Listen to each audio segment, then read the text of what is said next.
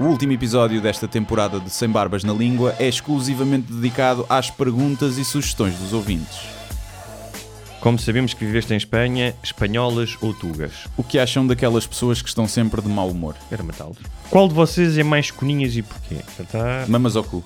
Diz o que pensas, mas não pensas no que diz. Eu não preciso de ajustar contas absolutamente com ninguém.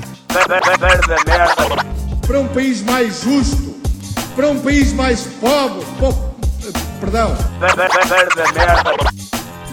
Deus existe dentro de nós. Quando as pessoas não acreditam em Deus, não, Deus existe dentro de nós.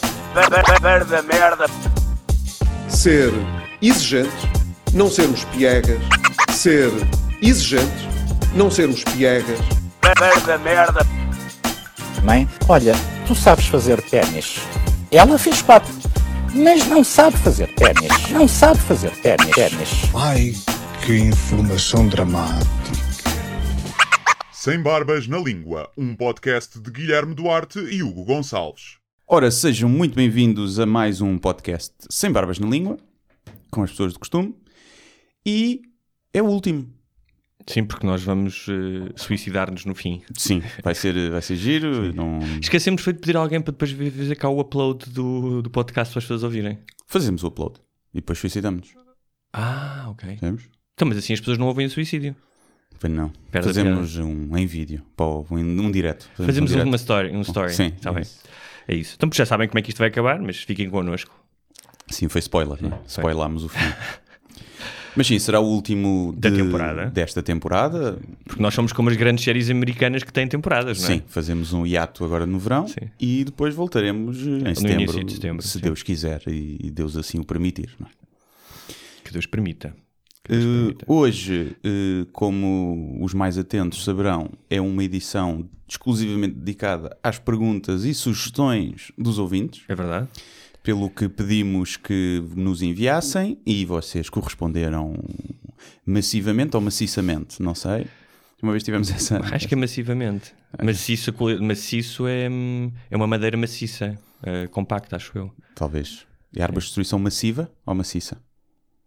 Tivemos uma vez essa Tivemos. discussão no meu livro, quando foi a edição Foi. do meu livro, acho que sim. E tínhamos chegado a uma conclusão. Chegámos à conclusão que eu tinha razão, Era isso, sem claro. querer, Sim, sem sim. querer, mas tinha razão. Ahm, mas olha, antes de começarmos as perguntas, eu tinha uma pergunta para ti. Sim, diz-me. Mas tem um, um setup muito rápido. Ok. Que quando eu eh, morava em Espanha, tinha um amigo que eh, durante uns tempos se tornou obcecado com o que é que tu preferes no jogo. Sim. Pá, então se- Ainda antes do Nês para no cu? Sim, muito, an- muito antes disso. Porque eles não, não é uma ideia original deles, não é? Tinha vários amigos Ah, que faziam sim, isso. sim, claro. Ah, e ah, para quem não sabe, neste Pranucu era um podcast em que. Vai voltar, acho. Vai voltar, ok. E, e, e ele, vá, então se fumávamos uma ganza, ficava naquilo horas. Hum. E normalmente eram sempre, tinha sempre elementos escatológicos, Sim. não é? Sexuais? Ah, sexuais, gays, sexuais gays, ou seja, em que tu heterossexual tinhas que Levar no cu e outra coisa, não é? exatamente. Ah, e não sei porque tinha uma opção com ah, dirigentes de futebol. Então era do género: o que é que preferias? Chupar os dedos ao Pinto da Costa depois dele fazer uma caminhada de 10 km ou dar um linguado ao Valentim Loureiro enquanto ele fazia cocó? Era do género. Hum. Sim, Pinta Costa, fácil. Chupava os dedos do Pinta Costa. E, e- mas tinhas que roer as unhas. Ah, mesmo assim. E, e um dia uma amiga foi lá visitá-lo e estávamos todos a jantar e ela já não o podia ouvir. Hum. Levantou a cabeça e disse: Olha, e tu, o que é que tu preferias? Fazer um broche ao teu pai ou um minete à tua mãe? Sim, Que é a derradeira pergunta É. do que é que tu preferes. sim, sim. E agora eu faço essa pergunta. Ah, sim. Já, já, já, já, já, já hum, teorizei sobre isso. Sim. Não consigo chegar a uma conclusão. É difícil, não, Não é? consigo. Eu só conheço um gajo que disse logo: Porra, um minuto à minha mãe, queria lá chupar uma pila. Não vou só paneleira, só paneleira. Mas de resto, ninguém. É daquelas coisas de. Que. hum, Não é porque tu começas a pensar e a tentar eh, racionalizar, mas para o fazeres tens que meter imagens na tua Aí, cabeça. epá, não, é melhor não ir. E então é. eu digo, não sei, e não, não sei, não sei.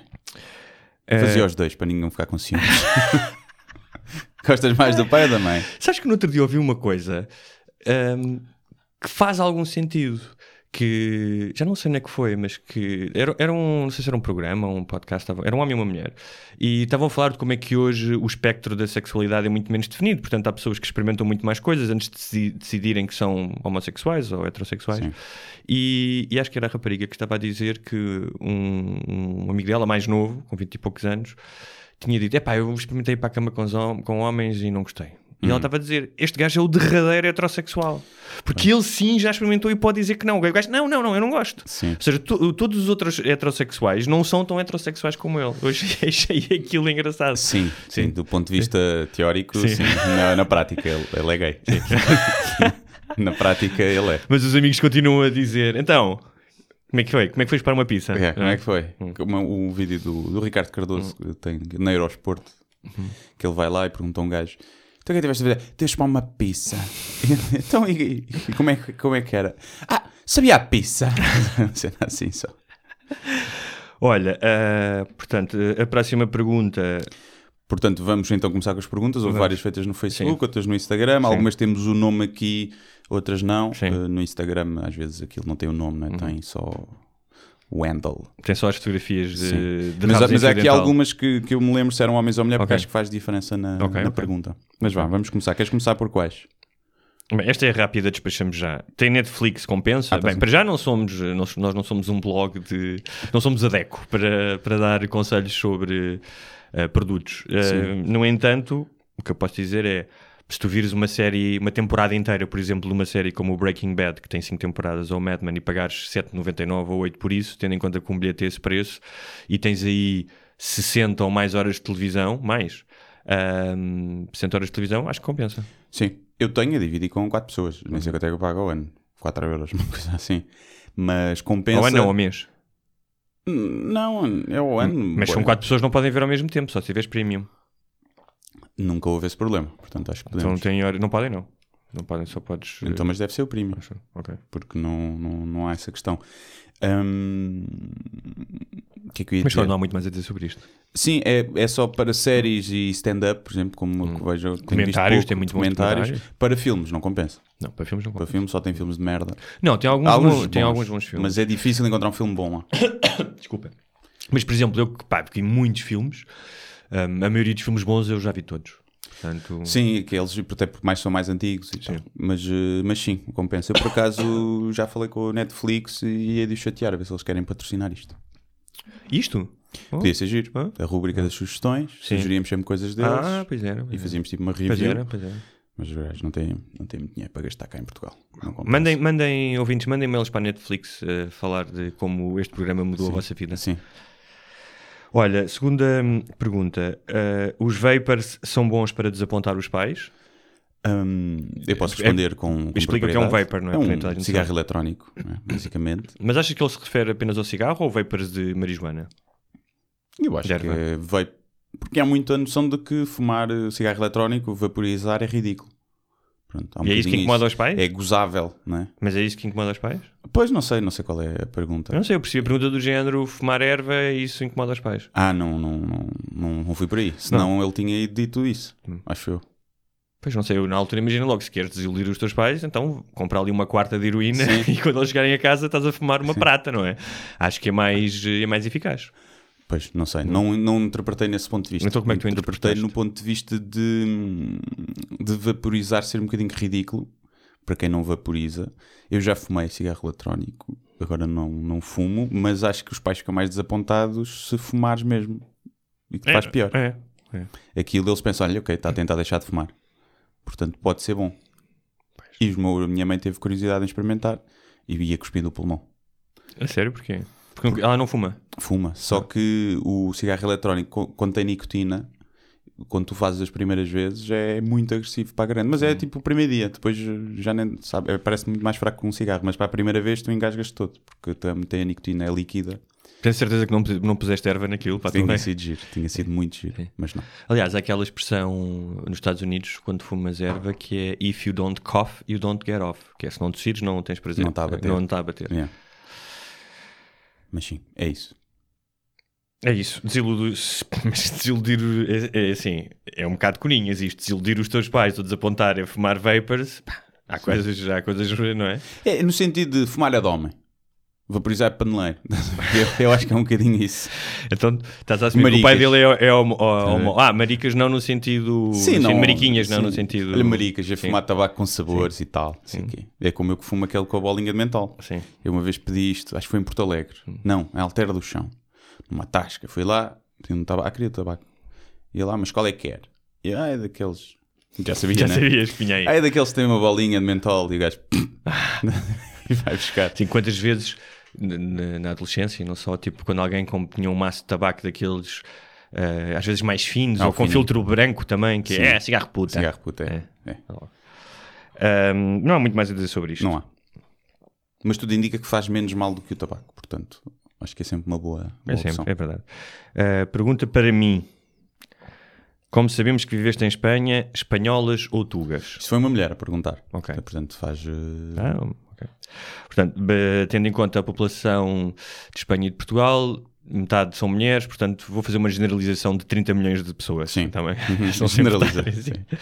Ahm, bem, eu vou falar do tempo que passei lá, que foi há 10 anos, e eu acho que em 10 anos algumas coisas mudam, especialmente em Portugal. Acho que as mentalidades. cu- Cuidado do padrão 10 também. É. Cuidado do padrão Não, mas estou a 10. dizer mesmo na, na- nas, não estou a dizer em mim, estou a dizer na, na, na cultura, nas Sim, mulheres. sim, sim. As- ou seja, as miúdas de 20 anos agora em Portugal não são iguais Não. às miúdas que tinham eh, 20 anos há, há 10 anos. Não, são muito mais boas agora. Não há hipótese. E mais soltas. Mais soltas, arranjam-se mais. Sim, exatamente isso. Na é minha escola Sim. havia tipo a gaja boa. Era uma, era uma. Não havia, era tudo. Uhum. Pá, não, não, era, não havia qualidade. E agora uma pessoa passa, não é que eu esteja a apreciar miúdas de 16 anos, mas dá para perceber que Mas, são muito sim, mais Eu acho que há, há aqui duas coisas. Uma é uma questão biológica, ou seja, no sentido em que se tu olhares para fotografias dos anos 40, ah, 20, 30, pá, os portugueses eram mais feios, mais baixos, ah, tinham uma, até um faces mais. eh, quase mais campestre, sabes? Aquilo mais rude. Ah, e é inevitável que em 40 anos, de- desde o 25 de Abril, de 40 e tal, de desenvolvimento e, e as pessoas não passarem fome e uma série de coisas. Há mais cremes, usam mais cremes também, Sim, não é? também. Uh, isso contribui. Depois, a nível da, da psicoletiva da cultura, o que eu notava era, um, um, as mulheres espanholas um, eram, no geral, e pelo menos na aparência, mais seguras de si mesmas, uh, menos importadas, com, importavam-se menos com aquilo que os outros diziam, portanto, tinham uma. um, estavam mais disponível para conhecer pessoas e para iniciar conversas sem medo que, ah, este gajo quer me engatar, Sim, portanto, a qualquer momento, mais, tinham mais disponibilidade para ter iniciativa para irem falar contigo. Uhum. Um, e depois havia uma coisa curiosa, que isso foi uma diferença enorme. Arranjavam-se mais também. Um, estou a falar de Madrid, mas arranjavam-se mais. Um, eram um bocadinho mais diversas nos estilos. Uh, agora acho que já não faz tanta diferença. E depois havia uma coisa interessante que era, na altura, um, eu notei que as mulheres espanholas eram Sentinho a mim mesmo. eram muito, as espanholas eram muito mais politizadas que as portuguesas do que as portuguesas. Ou seja, era muito mais comum eh, eu ter uma conversa sobre política ou uma discussão ehm, com uma mulher lá do que cá. Dito isto, eh, ou seja, isto é uma constatação, não estou a dizer que ah, uma é melhor, Sim. outra é pior, estou a contextualizar. Dito isto, a verdade é que eu tive várias namoradas estrangeiras, estás-me a tentar eu aqui. Sim. Estou com alergia. Tu és um heckler do espirro. Yeah. Uh, dito isto, um, portugue- a verdade é que tive várias namoradas estrangeiras e em algum momento até pensei, ah, acho que um dia olha, tiver, vou acabar com uma estrangeira, mas a verdade é que agora há uma afinidade com as portuguesas. Um, pá, e o facto de falares a mesma língua é, é muito importante também. Há, uma, há uma, uma cumplicidade na comunicação, numa série de referências, que acho que me aproxima muito mais eh, das mulheres portuguesas do que das espanholas. Também não deixas de ter desculpa, não podes dizer que não imagina ela. Ah, eu pedi para trocares a lâmpada da cozinha. Se fosse estrangeiro, tu, oh, não entendi, não, Não é entendi. entendido, não é Não entendido. Não entendido. Podes desculpar. Como aqueles ingleses que não sabem falar espanhol e dizem Feliz cumpleaños, por favor. Por favor, é. Um, Mas pronto, é isso. Não queres dizer que as espanholas são melhores que as portuguesas. Fazes muito bem. Não, o que eu notei na altura, já, já tinha estado em Nova York, que foi um salto gigante de mentalidade.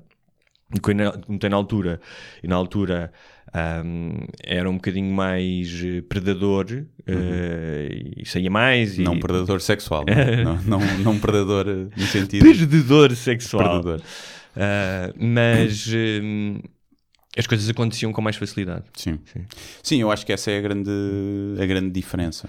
É o... Mas também há uma, acho que há uma diferença que é tu lá fora és estrangeiro, cá não é. Sim, sim, sim. Eu não sei se os estrangeiros que vêm para cá têm essa ideia de que as portuguesas são. Tem eu vi, já ouvi, Tem, né? ouvi brasileiros, mas isso também há um tempo.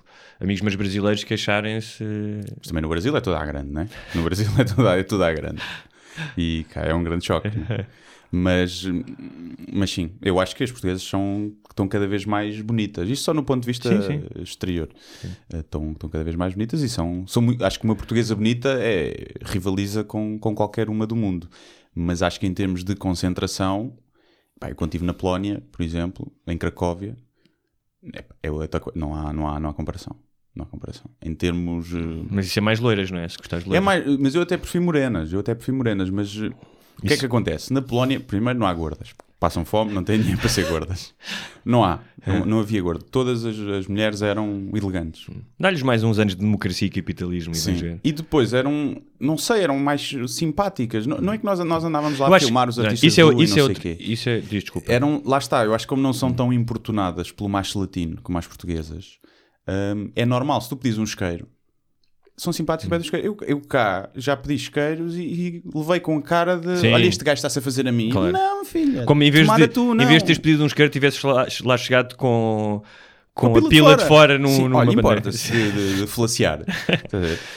E- eu- eu- mas acho que aqui é, é um, é um jogo de influências. Por, por um lado, as mulheres também são resultado desse, de- desse tipo ma- macho latino, que depois também é muito passive-aggressive, porque eu lembro de uma amiga espanhola vir cá ir à discoteca e a dizer: Então, mas estes gajos só dançam à minha volta, ninguém Pois. vai falar comigo. Sim. Tipo, cheguem-se à frente. é? Yeah. E, mas depois são capazes de mostrar e dizer: Oh, boa, não sei o quê. Mas por outro lado, também via que algumas mulheres algumas portuguesas não eh, estavam muito preocupadas com o que é que ele vai pensar, o que é que a minha amiga vai pensar, o que é que vai acontecer. Portanto, aqui há culpas a distribuir por, Sim, por- sim. por toda a gente.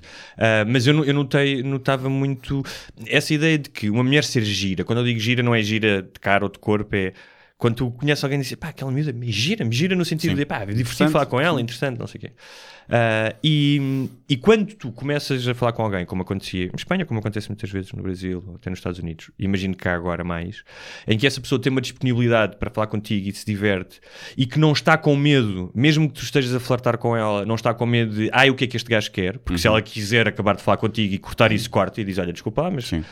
Olha, ou muda. É, Aliás, não basta. ver- Quantas vezes eu não comecei a flertar com pessoas e elas levaram a conversa para outro sítio e eu percebi: olha, ela não quer que eu flerte com ela, portanto Sim, vou sim. falar com ela. Fala logo no namorado, não é? Sim, Ou exato. por acaso o E meu namorado vezes, também. vezes. tu, pronto, ok, já não. Ou não, ou estás a dizer que és discreto. Estás a ver? Tens namorado e não vais contar a ninguém. O meu namorado, sabes que o meu namorado está há um mês Já, eh, no Camboja. no.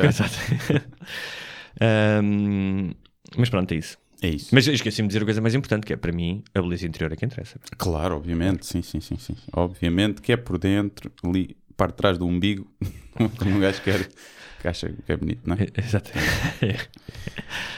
Vamos à próxima Sim. pergunta. Tens aí? Eh, que tal fazerem podcasts mais longos e com convidados, preferencialmente comediantes?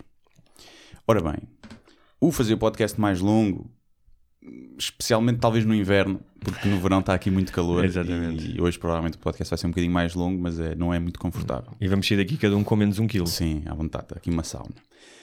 Hum, é, depende sempre. Nós Hum. tentamos que isto fique interessante. Uhum. Mais vale ter uma hora e pouco. Eu, eu, por mim, eu também gosto de podcasts mais longos, mas não sei Hum. até que ponto pode funcionar ou não. Depende, se calhar, do tema, da semana. Com convidado é mais fácil estender a Uhum. convidado é mais conversa fácil, sim.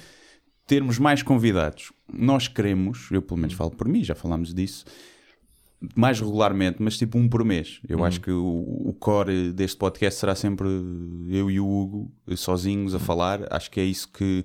E temos tido essa experiência, por norma, até funcionam. Não há uma grande diferença quando trazemos um convidado.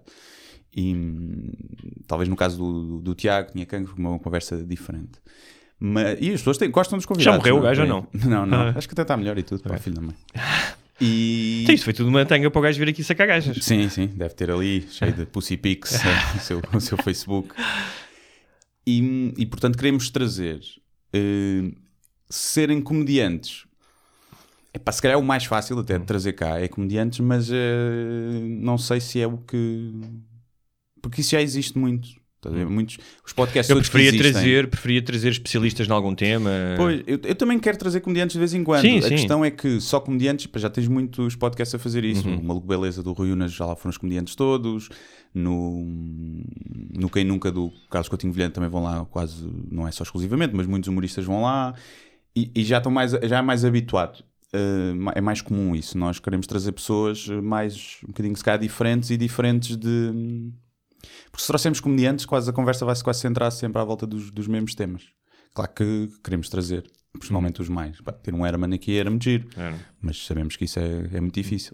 Eu acho que idealmente, hum, se, se eu imaginasse um cenário perfeito, uh, por exemplo, quando eu vejo os, os podcasts norte-americanos, era hum, nós conseguirmos tornar isto mais profissional, não é? Ou seja, no sentido em que nós próprios teríamos mais tempo. Uh, se calhar para fazer um programa mais longo ou para preparar mais os assuntos e idealmente, porque eu acho que estas coisas uh, nunca, idealmente não seriam de graça, era as pessoas que vinham tinham um cachê, mesmo que simbólico, percebes? Uh, quando tu vais a um sítio, Ah, isso É, eu não acho. eu- Isso não eu, acho. É uma entrevista. Ninguém É. cobra cachê para entrevistas, É. para conversas. pois, mas não. Não, não isso sei. acho que não. Não? Isso acho, ou gostas e Sim. Podemos, imagina, é pá, pagamos-te o Uber do- de ida e volta, estás- para Ok. não estás a gastar cá, carro, E uma, uma, Sands, uma Sands e um Small. estás a ver? Ou meter umas águas e uns bolinhos, uma coisa assim, ainda é naquela. Tu és um Agora- opressor da classe operária, é o que tu és. Não, acho que não faz sentido. Eu quero que venham cá pessoas porque querem vir cá e não porque Tá bem, mas querem tu convidas ganhar. depois e depois só no fim é que lhe dás o Small Ah, e a mas- Sands. Mas depois começa a. Ah, vai lá que os gajos dão-te o almoço. Começa a ficar. Aqui na cantina do técnico. Toma lá uma senha. Yeah, uma senhazinha. E portanto, isso acho que não. Hum. Acho que subvertia um bocadinho a coisa. E até porque. Não sei. Acho que não. Epá, imagina. Se nós fizéssemos um milhão por Sim. episódio, é pá, toma lá 10 euritos, vai comprar uma coisa bonita para ti, não é? Cá está o opressor. Mas não, não acho que seja, seja por aí. Era giro, era conseguires fazer, imagina, dois por semana. Um em que fazíamos Ah, sozinho tá bem. e um com convidado. Ah, isso sim. Portanto, isso, isso, era giro. Era giro. Isso era giro. Também não sei se queimávamos um. Não sei, não sei se é demasiado. Estás duas vezes por semana para as pessoas. As pessoas têm mais que fazer. pá. Sim, sim, verdade. É. Mas há muita gente que, que comenta a dizer que vai ouvir, quando não há podcast, vai ouvir os antigos. E há pessoal que diz que já ouviu duas ou três vezes cada episódio. É gente com muito tempo livre. É verdade. Não, se calhar gostava de trabalhar e Gostava de ter esse tempo livre. pessoal que viaja No outro dia cá. houve um, um amigo que mandou uma mensagem a dizer obrigado por me terem destruído o almoço. Eh, Estava a ouvir o vosso último podcast, aquele do Cocó, Sim. e enquanto almoçava. Olha, E- é assim. Erro, erro. Erro. Ahm, próxima pergunta. Porquê é que as pessoas, quando caminham, não usam o passeio? Ora bem, isso era preciso fazer aqui um estudo sociológico e antropológico, mas é porque as pessoas são burras. Sim. Essa é a minha primeira opção. Ainda é te-. Nós já falámos disso aqui. Acontece muitas vezes eu ir de moto e virar a esquina e estarem muitas vezes turistas. Sim. Eu acho que isso tem a ver com nós próprios fazemos isso. Tu não estás no teu. Quando estás. Um português, quando sai, está em, em turismo, que é tu não estás no mindset do dia a dia, estás a passear, eh, é tipo. é Estás como a se estivesses num museu, estás a coisas. ver. Depois, há gente que é só estúpida. Que, que não, se calhar não percebeu para que é que servem os passeios. Tens o problema de em Lisboa os passeios serem muito curtos e muitas vezes Então os carros estacionam lá também. os carros estacionam lá e já vi muitas pessoas, coitadas, com um carrinho bebê que É. têm que sair. Mas é curioso, quando eu li isto, a primeira vez que eu li a pergunta, eu entendi porque é que há pessoas que ficam no meio do passeio. Tipo, sabes quando vai, vão três e andar devagarinho, ou então estão Sim. parados a olhar para o telemóvel. Sim. Isso irrita-me mais. Sim. Qual, é a etiqueta, as, as, as regras? Eu, por exemplo, eu ando no passeio como ando na estrada, pela direita. Claro, é? claro, claro. Ou seja, se vem alguém que vem na. Tu vais na direita, Sim. vem alguém à tua frente, é ele que tem que desviar, sim, não é? E já é Mas há co- pessoas que não percebem isso. Mas eu acho que isso tem a ver com uma, ah, com uma coisa que é noção de espaço, noção de espaço e do outro. Um, E eu acho que há pessoas que têm menos noção disso, ah, especialmente do outro. As pessoas estão-se mais a cagar. Eu acho que há, há, há algo que todos nós temos que eu chamo o, o, ah, o síndrome de- do pisca ligado, que é todos nós, pá, por alguma razão, já nos esquecemos do pisca, li- pisca ligado e estamos a. O gajo de trás está, epá, este gajo vai virar ou não vai. Também há que lhe chamo do ângulo morto, que é tu cometeres um erro, não vês o carro, mas é um ângulo morto. Sim. É, não é por mal. E acho que todos nós falhamos. Sim, claro. Agora, eu, ao longo da vida, tenho pensado muito nisso. Sim. E- porque me- há coisas que me irritam re- realmente. um, e, e acho que há pessoas que têm um nível de alerta para as outras pessoas superior a muitas. Uhum. Um, pá, coisas como uh, pá, não estacionares, eh, olha, não vou estacionar aqui porque Pode passar uma cadeira de rodas, não consegue Exatamente. Uh, veres alguém e levantares para essa pessoa sentar porque é mais velha. Um, e eu acho que há pessoas que, que estão-se completamente nas tintas. Sim. Tipo, eu, eu, eu, eu, eu. uh, e isso acho que é um, um sinal de, de retrocesso mental. Pois, sim, poderá ser E também egoísmo, da, e da- narcisismo. Eu estava, acho que foi no podcast do Joe Rogan, ele a falar que na China é normal as pessoas virem contra ti na rua. Claro, claro. É normal, vêm contra ti Claro. e passam, passam quase não encontras para passar à frente e que um estrangeiro que vai lá pensa, estas pessoas são mesmo rudes Uhum. e antipáticas e, e não, é apenas cultural. Há tanta gente que eles aprenderam a lidar com isso. Mas, e, e depois é muito engraçado. É, é E exatamente não cultural. é. não- ou seja, na cabeça deles não é estarem-se a cagar, porque também é. São tantos Sim, que se claro. calhar a vida vale, vale um bocadinho menos dos outros. Sim. Não nos vamos preocupar com as pessoas, que isto está muita gente a mais, né? Não mais nada. Eu, é- é- por exemplo, no Brasil, a noção de espaço, o espaço que tu ocupas, é totalmente diferente hum, eh, em relação à, à, à Escandinávia. Por exemplo. E tinha um amigo arquiteto que me dizia isso, que eram as próprias construções no Brasil, quando tu vês favelas e não só, que são tudo muito mais amontoados, tu vives muito mais no espaço de outra pessoa, nos autocarros tu estás em cima do outro, portanto isso faz com que, pá, tu nas favelas, e isto não é uma figura, ah, de- não, não é um exagero, tu esticas a mão na tua janela e a tua mão entra na janela do, do vizinho. Que é excelente para traficar droga, não é? Por isso é que foi feito assim. Gira aí, gira aí. Mandei, mandei um Manda grama. maconha. Sim. Ahm, Mas e, há pessoas que não portanto, têm É noção. normal, pá, era norma- é normal tu teres pessoas em cima de ti.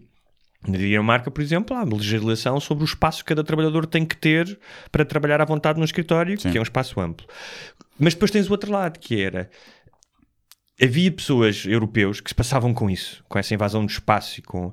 Mas eu vi, uh, como um sueco que eu conhecia, que dizia, eu apaixonei-me pelo Brasil, quando cheguei aqui me sentei numa esplanada e as pessoas estavam todas a dividir a mesma cerveja. Sim. E Iam servindo os copos e depois ia buscar outro. Isso na Suécia não, na Suécia cada um tem a sua cerveja. Portanto, Também depende muito daquilo que tu, que tu queres. Sim, mesmo, hum, por exemplo, acho que já não sei se foi, foi na Dinamarca, por acaso, que disseram, mas também acho que na Polónia, na Holanda também é muito, muito comum o convidarem-te para ir lá à casa. Imagina, alguém que tu conheces, um amigo do trabalho, coisa, tu o convidares, queres vir jantar lá à casa, é uma cena só se fores, fizeres parte do leque daqueles três ou quatro melhores amigos. É impossível, imagina, tu estás no trabalho, pá, conheces, olha, querem ir jantar lá à casa e convidas três ou quatro pessoas, algumas das melhor, outras pior, não vais convidar pessoas que não gostas, não é? Mas não precisam de ser os teus melhores amigos para tu convidares para ires ver um copo ou para irem lá à casa. E lá fora não, lá fora é, se se convidarem para ir lá à casa é porque és já és o melhor amigo, já, convém dizeres que não, se não quiseres continuar a relação. Por exemplo, na Holanda, contou-me uma amiga que te convidarem para jantar em tua casa, imagina um grupo, normalmente o que é que tu fazes? Cá, pá, cozinhas, ocasionalmente alguém leva uma sobremesa ou até leva um prato, mas normalmente as pessoas trazem as bebidas e tu cozinhas. é? Lá, ah, a pessoa trata de tudo e no fim mostra a fatura do supermercado, dividem e cada um paga. Yeah. Pois eu. Agora já não tanto, mas eu fazia sempre isso com, com os meus amigos. Eh, Parece-me justo. Sim. Hoje em dia depende. Imagina se fosse um casal Hum. ou dois. É, pronto. Não, não. Depois eles olhavam para a fatura e diziam: Mas espera aí, detergente para a louça, rolos de papel higiênico. Para a roupa também. e já não tanto, não é? Também o gajo agora tem mais independência financeira Uhum. do que na altura quando se era da- das mesadas, mas, mas não acho mal. Não acho mal. Não, não, também não. Não- É como quando se vai jantar fora. Eu não acho mal que se- cada um pague o seu. Eu, por mim, é para dividir por todos. Mas há pessoal, por exemplo, quem não bebe álcool. Tu às vezes vais ver, a comida custou 30 euros e o álcool Sim. 50. Mas, por exemplo, E eu, não- eu não, não levo a mal, muita gente leva a mal, tipo, pá, não, ele não tem que estar a pagar os meus prazeres, não é? eu digo isso. Eu, por exemplo, estás a ver mais um gajo problema. com atenção aos outros. Não tem que, é, problema. que é quando eu vejo isso. Agora, digo, quando entra nas merdinhas do eu, não- eu só comi um croquete e tu comeste dois, Ah, isso- aí é, vais aí pagar é- as bebidas que sim, podes. exatamente. É- Aí sim, aí sim. pronto. Sim, mas já tive em jantares que epá, são 60 euros em garrafas de vinho, não é? Yeah. E um jantar de 10 pessoas, uma coisa do género, não, um gajo que não bebe não vai pagar aquilo. Claro, também acho que. Também acho que- Apesar de depois, pode comer sobremesa, depois é preciso haver um bom senso, não é? Sim. Comeste sobremesa, não comi, pá, comeste. Agora, tu comeste lagosta, eu comi febras, tá bem? Mas. eh, Achas que há algum restaurante que serve lagosta e febras na mesma carta? Ah, de certeza, sim. Qualquer marisqueira tem lá uma febrazita. É verdade. Para quem não gosta de Um marisco. prego, um prego Eu gosto muito de comer um marisco e no fim rematar com prego. Pois, Eu gosto só do prego. Olha, eh, Mas à próxima. no, pergunta, Hugo, o Hugo cita o Jordan Peterson de forma irónica e junto também uma pergunta que alguém que perguntava se nós tínhamos visto A a entrevista. entrevista dele com a Kathy, Kathy Newman. Hum. qualquer- Newman, exatamente, que é uma jornalista inglesa, não é? Que Foi que se tornou viral, foi visto por Sim. milhões de pessoas. Sim. Bem, o Jordan Peterson, para quem não sabe, é um psicólogo e professor universitário canadiano que se tornou uma espécie de celebridade na internet ahm, nos últimos dois anos. é? esse, Uhum. esse, esse vídeo que nós falamos da Kathy Newman pá, foi visto 10 milhões de vezes e depois acho que foi. Sim, eu ouvi o deve no ter- outro dia deve falar mais replicado replicado, tipo, no todos acho que são 40 milhões de vezes. Um, e em que era um vídeo em que se falava da questão do feminismo e da diferença de género, um, e ela fez uma entrevista que eu não achei completamente absurda. Acho que há alimentos. O que é que tu achaste da entrevista? pá, acho que foi. Eu, eu percebo que ela tenha que confrontar e, Hum. E como tal, tenha que, tenha que ser parcial, até porque ela é mulher e Uhum. faz sentido ela ser parcial ali.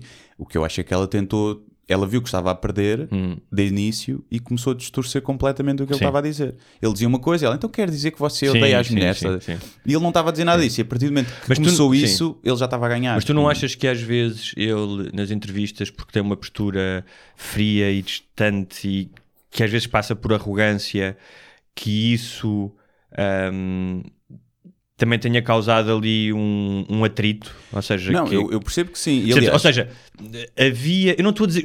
Não sei, não sei porque não o conheço, mas na postura dele era quase um mansplaining às vezes, não é? Uma certa condescendência que parecia dele. Sendo que eu concordo com algumas coisas que ele diz, atenção, não é? Eu- e, eu e que isso pode ter ateado o fogo da controvérsia.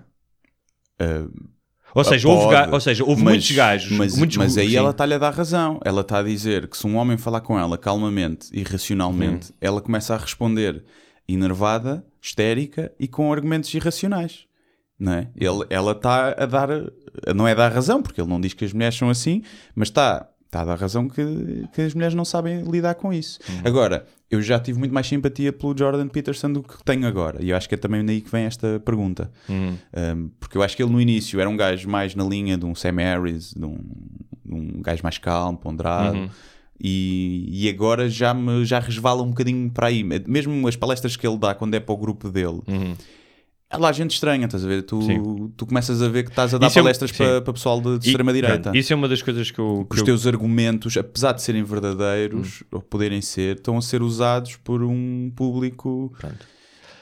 Isso é uma das coisas que, que me desagrada nele, que é. E a postura dele tornou-se mais agressiva. tornou-se mais agressiva. Eu acho que isso tem a ver não só porque ele sente que Também provavelmente tem leva mais nas orelhas. leva nas orelhas, tem mais poder também, não é? Sim. Portanto, normalmente o poder torna as pessoas um bocadinho mais soberbas, Ahm, mas também é uma resposta às situações em que ele já teve aulas invadidas e já foi ameaçado Claro, de porrada em, em faculdades, Ahm, que é uma coisa que eu acho profundamente absurda e mimada, porque já é um espaço onde se debatem ideias e as ideias dele, eu já, já vamos lá, eu já li o livro dele, Ah, as ideias dele não têm nada que tu possas dizer, ah, ele quer, quer eh, eliminar, mas nem de longe nem de perto, quer sim. eliminar eh, as pessoas de esquerda ou quer eliminar as pessoas, ou as pessoas de direita, o que seja. Portanto, nada daquilo é demasiado controverso. Essa é uma das questões que que me espanta, não é?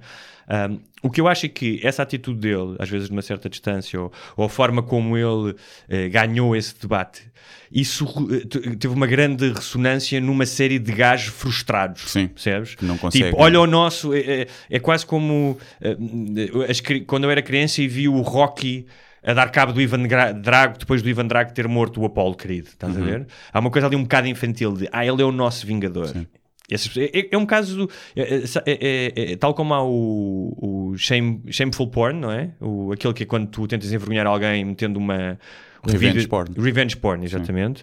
Aquilo também há ali um lado de revenge porn com as mulheres. Com Uhum. as mulheres e não só, com as coisas que ele diz. Sim. Agora, eu que li o, o livro dele, As 12 Regras, ahm, e que tenho ouvido algumas coisas dele, não há ironia quando eu falo dele. E não há ironia, e eu já explico porquê. Ah, porque eu acho que muitas coisas que ele, muitas coisas que ele diz não precisavam de estar embrulhadas ah, no, como dizem os americanos, no mambo jumbo ou na confusão que é ah, o Antigo Testamento, ah, o valor dos mitos fundacionais da Europa superiores aos outros mitos fundacionais, a constante citação da Bíblia e aqui dois. Um é que ele nunca se compromete completamente com a religião. Tipo, nunca disse se acredita em Deus ou não. E Sim. di- dá sempre a desculpa de. Ou se acredita no cristianismo. Dá sempre a desculpa. Ah, isso é uma conversa muito longa. ah, e eu acho que aí há uma, há uma certa. Para um gajo que é tão corajoso, há uma certa falta de coragem. E acho não que quer alienar o público Pronto. dele que é, que, é, que é muito católico, Claro, não é? claro. E depois, eu- ou seja, acho que há uma série de conclusões que ele tira que estão embrulhadas nesse, nesse folclore e nesses mitos que não precisavam de estar de todo. Sim. Ou seja, são conclusões que chegariam lá, eh, que chegaríamos lá de outra maneira. Eh, agora, há coisas que ele diz eh, no livro que eu acho interessantes e, e- e mesmo coisas ahm, que, se- que talvez não viessem ao encontro das minhas crenças, ahm, mas que ele eh, as torna uma evidência que eu tenho que considerar. Sim, claro, sim. sim. Ahm, Sim, há, há coisas com, com as quais eu concordo diretamente com, com ele, não é? Eh, Depois há outras que não, mas que é uma argumento. Ou seja, Normalmente, algumas ideias que ele tem que eu não concordo são ideias que normalmente não são explicadas de, de forma racional. São ditas por Exatamente. bestas e que tu dizes, olha, este gajo é uma besta. E ele consegue pôr esse argumento de uma forma racional que nos faz pensar porque é que nós não concordamos com aquilo. Até, até serve muitas vezes para nós ficarmos mais convictos daquilo que acreditamos, porque pensamos, olha, este gajo explicou isto bem, percebo o ponto de vista dele, mas não, não concordo na mesma. Portanto, ainda fico mais convicto Mas- na- nos meus, meus ideais ou nas minhas opiniões sobre, sobre isso. Ou seja, há- acho que há aqui um, um lado mais pantanoso, que é o que tu dizes. Por exemplo, ele foi fotografado ao lado, depois de uma palestra, com um gajo com uma bandeira do sapinho, que é aquele sapinho de- do alt-right. Eles têm um símbolo que é o sapinho. E ele disse numa entrevista: Ah, as pessoas não ia dizer o quê? Para ele tirar a bandeira. E eu acho que esse. oh, não tens que alienar toda a gente, as pessoas vão às tuas palestras, mas é importante tu mostrar, já que tens este, esta influência sobre as pessoas, tem, e tem, ele tem uma grande influência, Sim. pá, dizer que tens a coragem de dizer quem és. Pois, exatamente. Eu, eu- isto acontece. hum, Agora, um- daí, desculpa lá para terminar, daí é como eu já li um artigo que é ele eh, é um, é um, Um perigo intelectual, um nazi, quer dizer, basta ler eh, o livro dele e a forma como ele fala das, eh, dos delírios do século XX, das ditaduras do Stalin e do nazi, para perceber que, que não parece que ele queira enfileirar judeus num comboio e metê-los num, num, num forninho. é? Sim, sim. Sim, fazendo aqui um paralelismo com, com o humor. E às vezes as pessoas perguntam-me se, se eu não tenho problema com as pessoas que, que não. Se eu fizer uma piada com um teor racista ou com o tema do racismo, as pessoas que não percebem a piada e que vão achar que eu sou racista. Se essas pessoas me preocupam, eu digo que não. Pá, não me preocupa, porque são pessoas que. É normal que não percebam. Às vezes o, uh, o fio mental, o fio condutor da piada faz sentido na minha cabeça e não faz sentido no- noutras pessoas e estou-me um bocado a cagar para essas pessoas. O que me preocupa são as pessoas que vão achar que, que eu sou racista e que gostam de mim por isso. Ver? Essas pessoas é que me preocupam. Eu não quero estar a dar um espetáculo com a fila da frente com nazis. Estás a ver? Ou para gajos que acham este gajo é mesmo racista e, e mesmo misógino e homofóbico, a gente gosta dele. Esses gajos é que me preocupam. E eu às vezes até tenho a preocupação de tornar a piada menos subtil e estragá-la se calhar um bocadinho para que ela funcione melhor e afaste esse tipo de, de pessoa. E obviamente que eu sei que como eu faço crónicas mais de opinião também, depois as piadas, quem segue sabe a minha opinião sobre, sobre a homofobia, né? sabe que eu, eu posso fazer uma piada, hum, pode ser horrível, as pessoas podem não gostar e achar que aquilo é de mau gosto, mas sabem que eu no fundo não sou homofóbico, eu já falei isso tantas vezes, ou pelo menos deveriam saber. Então acho que tem um bocadinho essa carta verde também até para usar isso, mas Mas este- esta mas pergunta- há isso, e isso preocupa-me. Isso preocupa-me isso, que as pessoas gostem de mim porque interpretaram mal a piada. Eu também tenho preocupações, Guilherme. E a minha preocupação, que tem a ver com esta pergunta, que é fazer equipas. Ou seja, ou estás contra ou estás a favor. E no outro dia o Sam Harris, que teve os dois primeiros podcasts com o Jordan Peterson, foram ah, pá, muito custosos, eles estavam em desacordo, eh, mas conseguiram, os dois, apesar de estarem em desacordo em muitas coisas, conseguiram continuar a debater porque achavam que o debate, ou seja, Sim. em outras ocasiões, era mais importante do que perderes ou ganhares e têm feito, aliás, fizeram agora um tour pelo mundo, os dois, e o Sam Harris no outro dia contava duas coisas interessantes. Uma é que ahm, quando ele chegava às salas, e estamos a falar de salas que às vezes com 3, 4 mil, 5 mil Yeah. pessoas, ah, parece que havia claques de um e do outro e que isso o desiludia profundamente. Percebes? Que as Sim. pessoas iam ali tomar partido de um e do outro em vez de, olha, eu venho aqui para tentar ouvir algo, de ambos algo que interessa. Um, e, e ele no outro dia também fez a defesa de Jordan Peterson em relação ao segundo podcast. Que era, havia pessoas que tinham de, eh, dito, ah, ele, ele desistiu, o Sam Harris ganhou, e o Sam Harris estava realmente chateado com aquilo e dizia, não, isto vocês não entendem, eu não venho aqui para ganhar uma discussão.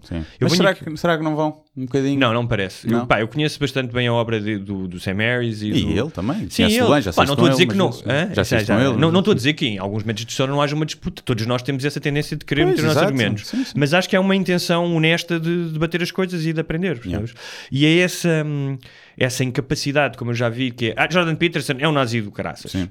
Epá, como em, como em tudo, o preconceito. E, ou seja, essas pessoas que fazem isso acabam por ser tão preconceituosas como, a- como aquelas de direita e nazis que seguem o Jordan Peterson, porque o preconceito vem da ignorância. Claro, sim. é? É isso. Agora, não é um dos meus pensadores preferidos. Acho que tem coisas pertinentes. E, e acho que mais do que tudo é um resultado eh, do espírito do nosso tempo. Sim, sim, eu gosto. Eu, eu comecei. a- a- a- o que eu gostei exatamente nisso dos. Das diferenças salariais entre homens Uhum. e mulheres em que ele não nega que não existem. O que ele diz é que acha que não são discriminação direta. Há outros fatores, não é? como as horas de trabalhar, a família, privilegiar a família e não sei o quê. E eu acho que isso é uma. Para tu conseguires resolver esse problema, se é que existe, eh, tens que ir à raiz. Não podes dizer só, ah, as mulheres têm que ganhar o mesmo que o homem. Quer dizer, pá, não faz sentido nenhum. Tu, tu ganhas por mérito, não pelo Claro. sexo que tens. Não, não, não faz sentido. E ele, Não, ele é tenta chama- explorar quais é que podem ser todas as razões que levam a uma desigualdade salarial. É, é a velha história do. Ah, para ele é preferível a igualdade de opor- oportunidades do que a igualdade de resultados. Sim, Ou seja, as pessoas têm que receber de acordo com, Claro. com a sua prestação. Claro que há mulheres que são prejudicadas porque não têm as mesmas oportunidades ou têm a mesma prestação e não, e não têm o mesmo resultado, não é? Isso acontece, sem dúvida. Ah, haverá de Uma das coisas sim. interessantes que eu- Também é, sim, acontece o contrário, é. não é? que é hum, ele é muito ligado às questões eh, da evolução, não é? Uhum. E de como é que eh, homens e mulheres hum, retiram paz, prazer, hum, realização de coisas diferentes. E isso tu não podes apagar isso de um momento para o outro. Ou seja, tu não podes apagar milhões de anos de evolução ah, porque vai haver mulheres que gostam muito do trabalho, mas a determinada altura, se- se- provavelmente, não estou a dizer que são todas, não sei sequer qual é que é a porcentagem, vão querer ficar em casa com os filhos. Sim, sim. Um, e, e- e outras não, e não há problema nenhum nisso. Agora, um, só apontares essas diferenças que são científicas, Sim, não é? São factos. São factos. Um, ele, por exemplo, fala de uma coisa que é, ok, o, o alegado patriarcado ou, ou a testosterona masculina uh, cria coisas horríveis. Claro que sim. Cria guerras, cria abusos, mas também cria coisas, nós já falamos disso aqui, coisas incríveis. Ou seja, um, se, se não houvesse homens, só houvesse mulheres, um, provavelmente a, a- a sociedade seria diferente, os avanços tecnológicos seriam diferentes, mas muitos deles não teriam acontecido da mesma maneira. Sim. Porque nos extremos há mais homens a dedicar mais horas ao trabalho, a inventar coisas, ah, e isto não tem a ver com a superioridade de um homem. Claro. É, uma, é a mesma coisa que dizeres: olha, um gorila salta mais do que. Do que? Arranja-me um- do- Uma formiga. na boa comparação. Ou seja, comparar são coisas diferentes e não há nenhum mal nisso se tu não utilizares isso para depois, não é? Com políticas raciais ou políticas de Claro, género. e tem é? mais a ver com a valorização. Hum. do Mesmo, não é? Onde o homem era mais valorizado porque trabalhava e a mulher não era valorizada por estar em casa a educar os filhos. Sim. E isso é tão ou mais importante. Eu acho que vem mais daí da valorização desse trabalho, que não é trabalho, mas que é que, sustenta a sociedade, não é? Se, não houvesse ninguém a ficar em casa a cuidar dos putos ou pessoas que cuidassem, não, não valia a pena tu trabalhares muitas horas, estavas a trabalhar para o boneco. Portanto, acho que é mais a valorização do que propriamente criar eh, igualdade de resultados que, pá, que se calhar não interessa à maioria das pessoas. É verdade. Vamos ao próximo. Perdemos muito tempo com o Jordan Peterson. Ah, porque tinha mais assuntos, não, é? Não era, só, não era só. Tinha sumo, tinha sumo. A corrupção é. é desculpa lá, não. O problema de Portugal são crimes como a corrupção ou isto só vai lá com as alterações radicais na educação? Ui. Não sei, não faz muito. Ou seja, o problema de. Portu- Eu acho que o problema vem sempre da educação. Pronto, acho que é a base de tudo. Acho que é a base de tudo. E acho que quando, se tu resolves o problema da educação, resolves o problema da corrupção, provavelmente. Tu, É, ou seja, basta ver-se a valorização que é dada aos professores. Quer dizer, os professores, quando fazem greve, Hum. toda a gente está contra eles. É incrível. A classe que é a base da sociedade é que devia ser a profissão mais bem paga e com mais regalias e que não, não é, já foi, já E- tiveram regalias. Eu vi pela minha mãe que pá, ela tinha 3 meses de férias, era fixe, ela não trabalhava à sexta-feira. Uhum. Sim, mas também tem. Tinha um horário de 20 e Mas poucas também horas. nos nove meses que trabalha são, é duríssimo. Claro, não é? exatamente. Agora, a questão é que eles não tinham muitas regalias, os professores. Tinham em relação agora. Mas eles tinham poucas para a profissão que é. Basta ir a uma Finlândia e perceber que o professor é mais valorizado que o médico. Não é? E cá devia ser igual. Toda a gente passa pelos professores. Se correr bem, não vais ao médico. Não é? Só vais ao médico quando estás mal. O professor, tu tens que passar por Sim. lá. E eu não percebo a. Ninguém A sabe. Ah, sim. agora não querem ser avaliados. É o que pessoas- Não é nada disso, estás a ver? E eu não falo isso por, por a minha mãe ser Já, professora, não- que eu era o primeiro a gozar com ela Sim. e dizer que ela tinha uma boa vida e que se queixa. E por cima a minha mãe, a educação tecnológica, nem tinha exames para corrigir, nem nada disso. Trazia pouco trabalho Hum. para casa e ela sabe que era uma privilegiada. Mas o que é certo é que é, é a base, principalmente os primários. Hum. Tu vês um professor universitário tem muito mais estatuto do que um professor Pois primário. tem, pois tem. E o professor primário é muito mais importante Muito na mais, criação de- muito de, mais, muito cidadãos, mais. de pessoas, Aliás, tu do que universitário que vai, meta status e não Sim. faz num cu. É verdade. E tu vês imensa gente. Tu vês muitas vezes pessoas dizer, olha, foi importantíssima, às vezes vês vezes até no- nos artistas, que é, foi importantíssima a minha professora da quarta classe, Sim. que me disse, não, sim, olha, não és em matemática, mas bora tocar piano, coisa do género. São pessoas, ou seja, não só no sentido de te passarem o conhecimento eh, escolástico, mas de te ajudarem a encontrar um caminho e de te, Sim, é de te acolherem, de te ajudarem a crescer. é? Dos 6 aos 10 anos está contigo todos, Todos os dias, dias, várias exatamente. horas. É, Um grande saravá, saravá aqui aos professores. é verdade. A minha professora, a professora mas- mas- Alzira, sim. se ainda for viva, Professora é- Cândida, professora que era Cândida, não, professora. Cândida já bateu a caceleta de certeza. que era estrábica, que era chato, estava sempre calado, não sabia onde é que ela estava a olhar, é verdade. Grande tática. Ahm, Mas sim, acho que. mas não, depois há outra coisa que é, e que tem a ver com a educação, que é a corrupção. ahm, é um espelho da sociedade civil também, ou seja, ahm, diz muito, ah, os, os o- como é que era? Ah, os as, as pessoas têm os políticos que merecem. Nem todas as pessoas, mas percebe-se. Ou seja, ahm, a corrupção existe não apenas, ou, ou o combate à corrupção existe não apenas na, na, na construção legal do, do poder judicial que existe para contê-la e para castigá-la, mas na mentalidade das pessoas. Ou seja, do dia a dia. E como eu já contei essa história aqui, não é? Quando eu estava no carro e o, era notícia sobre Sócrates, logo ali em 2015, e um tipo dizia: Ah, eu fazia o mesmo se estivesse lá. Não é? Ou as pessoas que são muito críticas em relação à corrupção, mas depois eh, fogem aos impostos, isto, aquilo. E, e, e isso tu vês uma diferença, porque corrupção vai haver sempre. A ideia de que não vai haver corrupção, isso é impossível. Mas em países ah, como países do norte da Europa, ah, a corrupção, fugir aos impostos, por exemplo, é muito mais mal vista socialmente. E isso contribui, é uma espécie de uma pressão, não é? Tu cresces a pensar, isto é mau, eu não sou uma pessoa a fazer isto, vou, vou, vou sofrer de vergonha perante os meus pares se for apanhado a fazer isto. não é? Sim, é, e, e depois é uma pescadinha de rabo na boca. Eu acho que, obviamente, que se tens um povo que foge aos impostos a qualquer oportunidade, vais ter um políticos que também roubam. Mas acho que o exemplo vem de cima.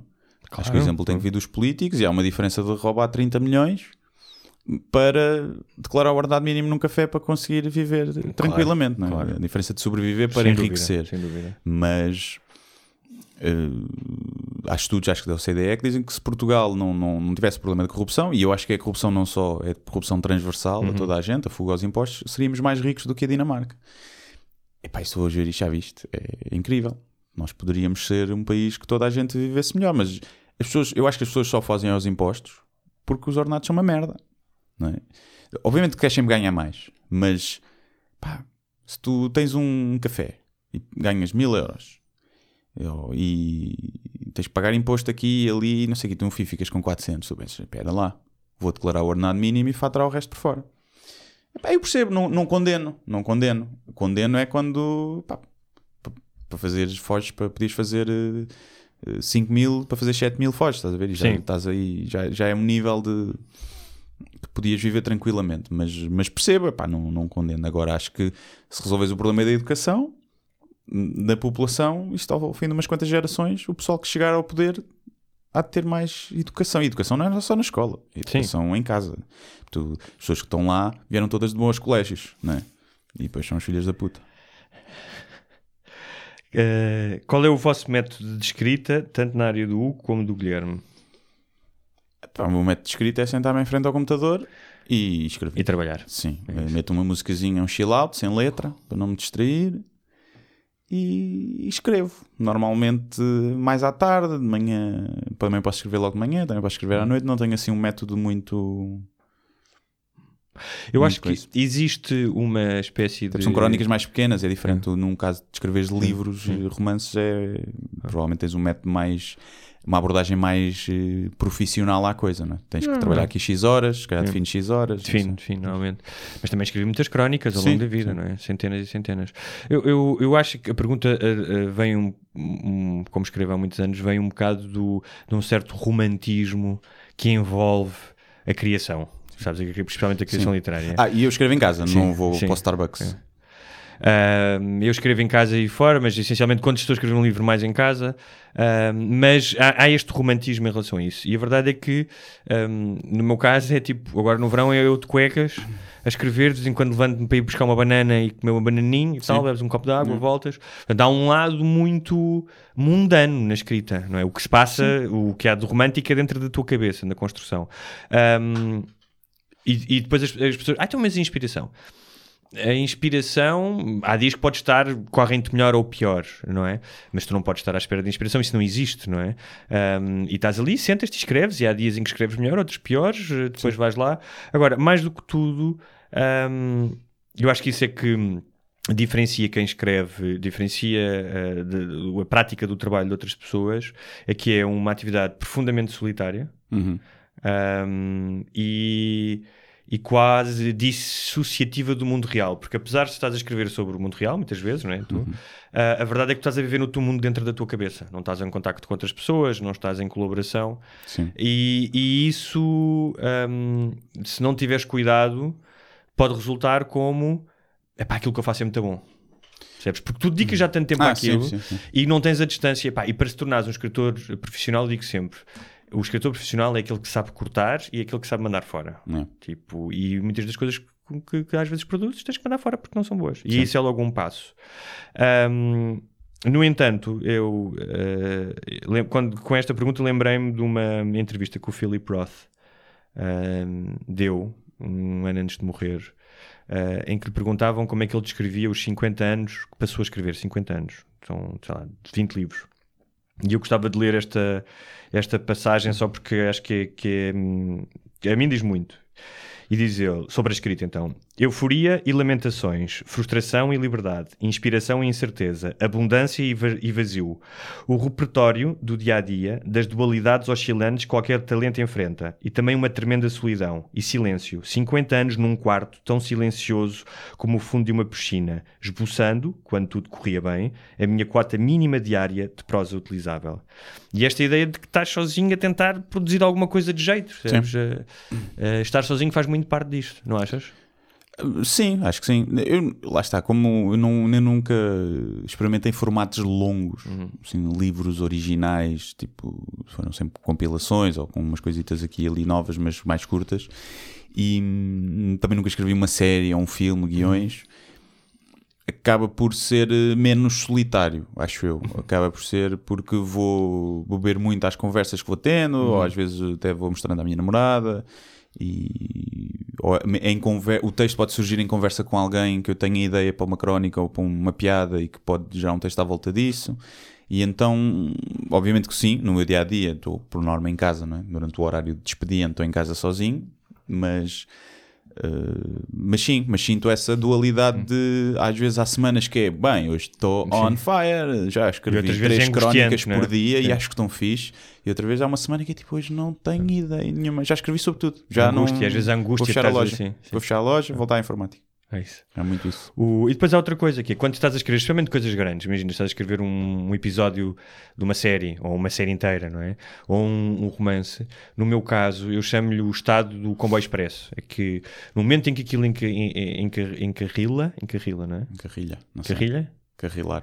Encarrilhar. Encarrilar. Lar. É aquilo entra nos, nos Sim, carris. carris. Ah, e tu passas grande parte do dia com aquelas personagens naquele mundo, há ali uma espécie de transe, ou seja, que tu estás. E, e isso acho que deve ter a ver com. É como tomar drogas, é o teu cérebro a produzir químicos que te deixam naquele estado. E é uma sensação que é, que é boa. E às vezes eu acabo, e nas horas seguintes, até conseguir desligar, hum, epá, já tive pessoas a olhar para mim e dizer: Ah, estás a pensar no romance, não sei o quê", porque a minha, a minha expressão Estás é in toda. the zone. Estás in the zone, exatamente, estás in the zone, com a mão quente. O que eu sinto é uma. É como. É o que eu sentia quase em informática, quando estava a programar. Que é. Estás ali a conseguir resolver um problema e quando resolves há uma satisfação enorme. Carro, claro, claro. Mas são- dura 5 segundos, porque tu pensas logo, agora tenho outra coisa para Claro. resolver. E eu quando escrevo um texto é isso. Quando eu acabo e acabo aquilo, acho que está fixe, há uma satisfação e depois penso, o que é que vou escrever a seguir? Claro. E é um bocadinho isso. Mas é só, só isso é que te faz continuar. Sim, sim, Sim. sim. Essa, Por isso- por essa isso é angústia por isso de é que- não conseguir sim. produzir faz-me produzir todos os dias. O, o Murakami, o escritor japonês, tem um livro sobre escrita em que ele diz isso que é, há várias pessoas que escrevem livros e até que escrevem bons livros. A cena é tu escreveres a vida inteira. Claro, sim. Ou seja, que não seja como uma experiência, ah, fiz isto, é giro, agora olha, vou fazer outra coisa, vou fazer olaria. Que é o que tu dizes que é, todos os dias acordas, estás lá e vais continuar a fazer aquilo. É uma maratona. Sim, Isso é uma maratona, Não, uma maratona. Principalmente no mundo do humor, pá, toda a gente consegue ter um vídeo viral. Sim. não é? Toda a gente consegue ter dois ou três textos que sejam muito partilhados. O que é é tu conseguis fazer isso durante muitos anos Claro. consistentemente. Consistentemente. Não é todos, porque isso é impossível. Com qualidade, não é? Mas conseguis fazer. Sim, sim, viral não, nem significa qualidade, não é? Mas nos dias de hoje é assim que se mede um bocadinho o sucesso. Bem, vamos ao próximo. Top 3 de livros preferidos de cada um e que escritor português de agora acham mais promissor? Ora bem, esta pergunta é mais para ti, que as pessoas, como os três, sabem, meus três livros preferidos são os três são os meus três livros. Os meus também. Já sim, também são.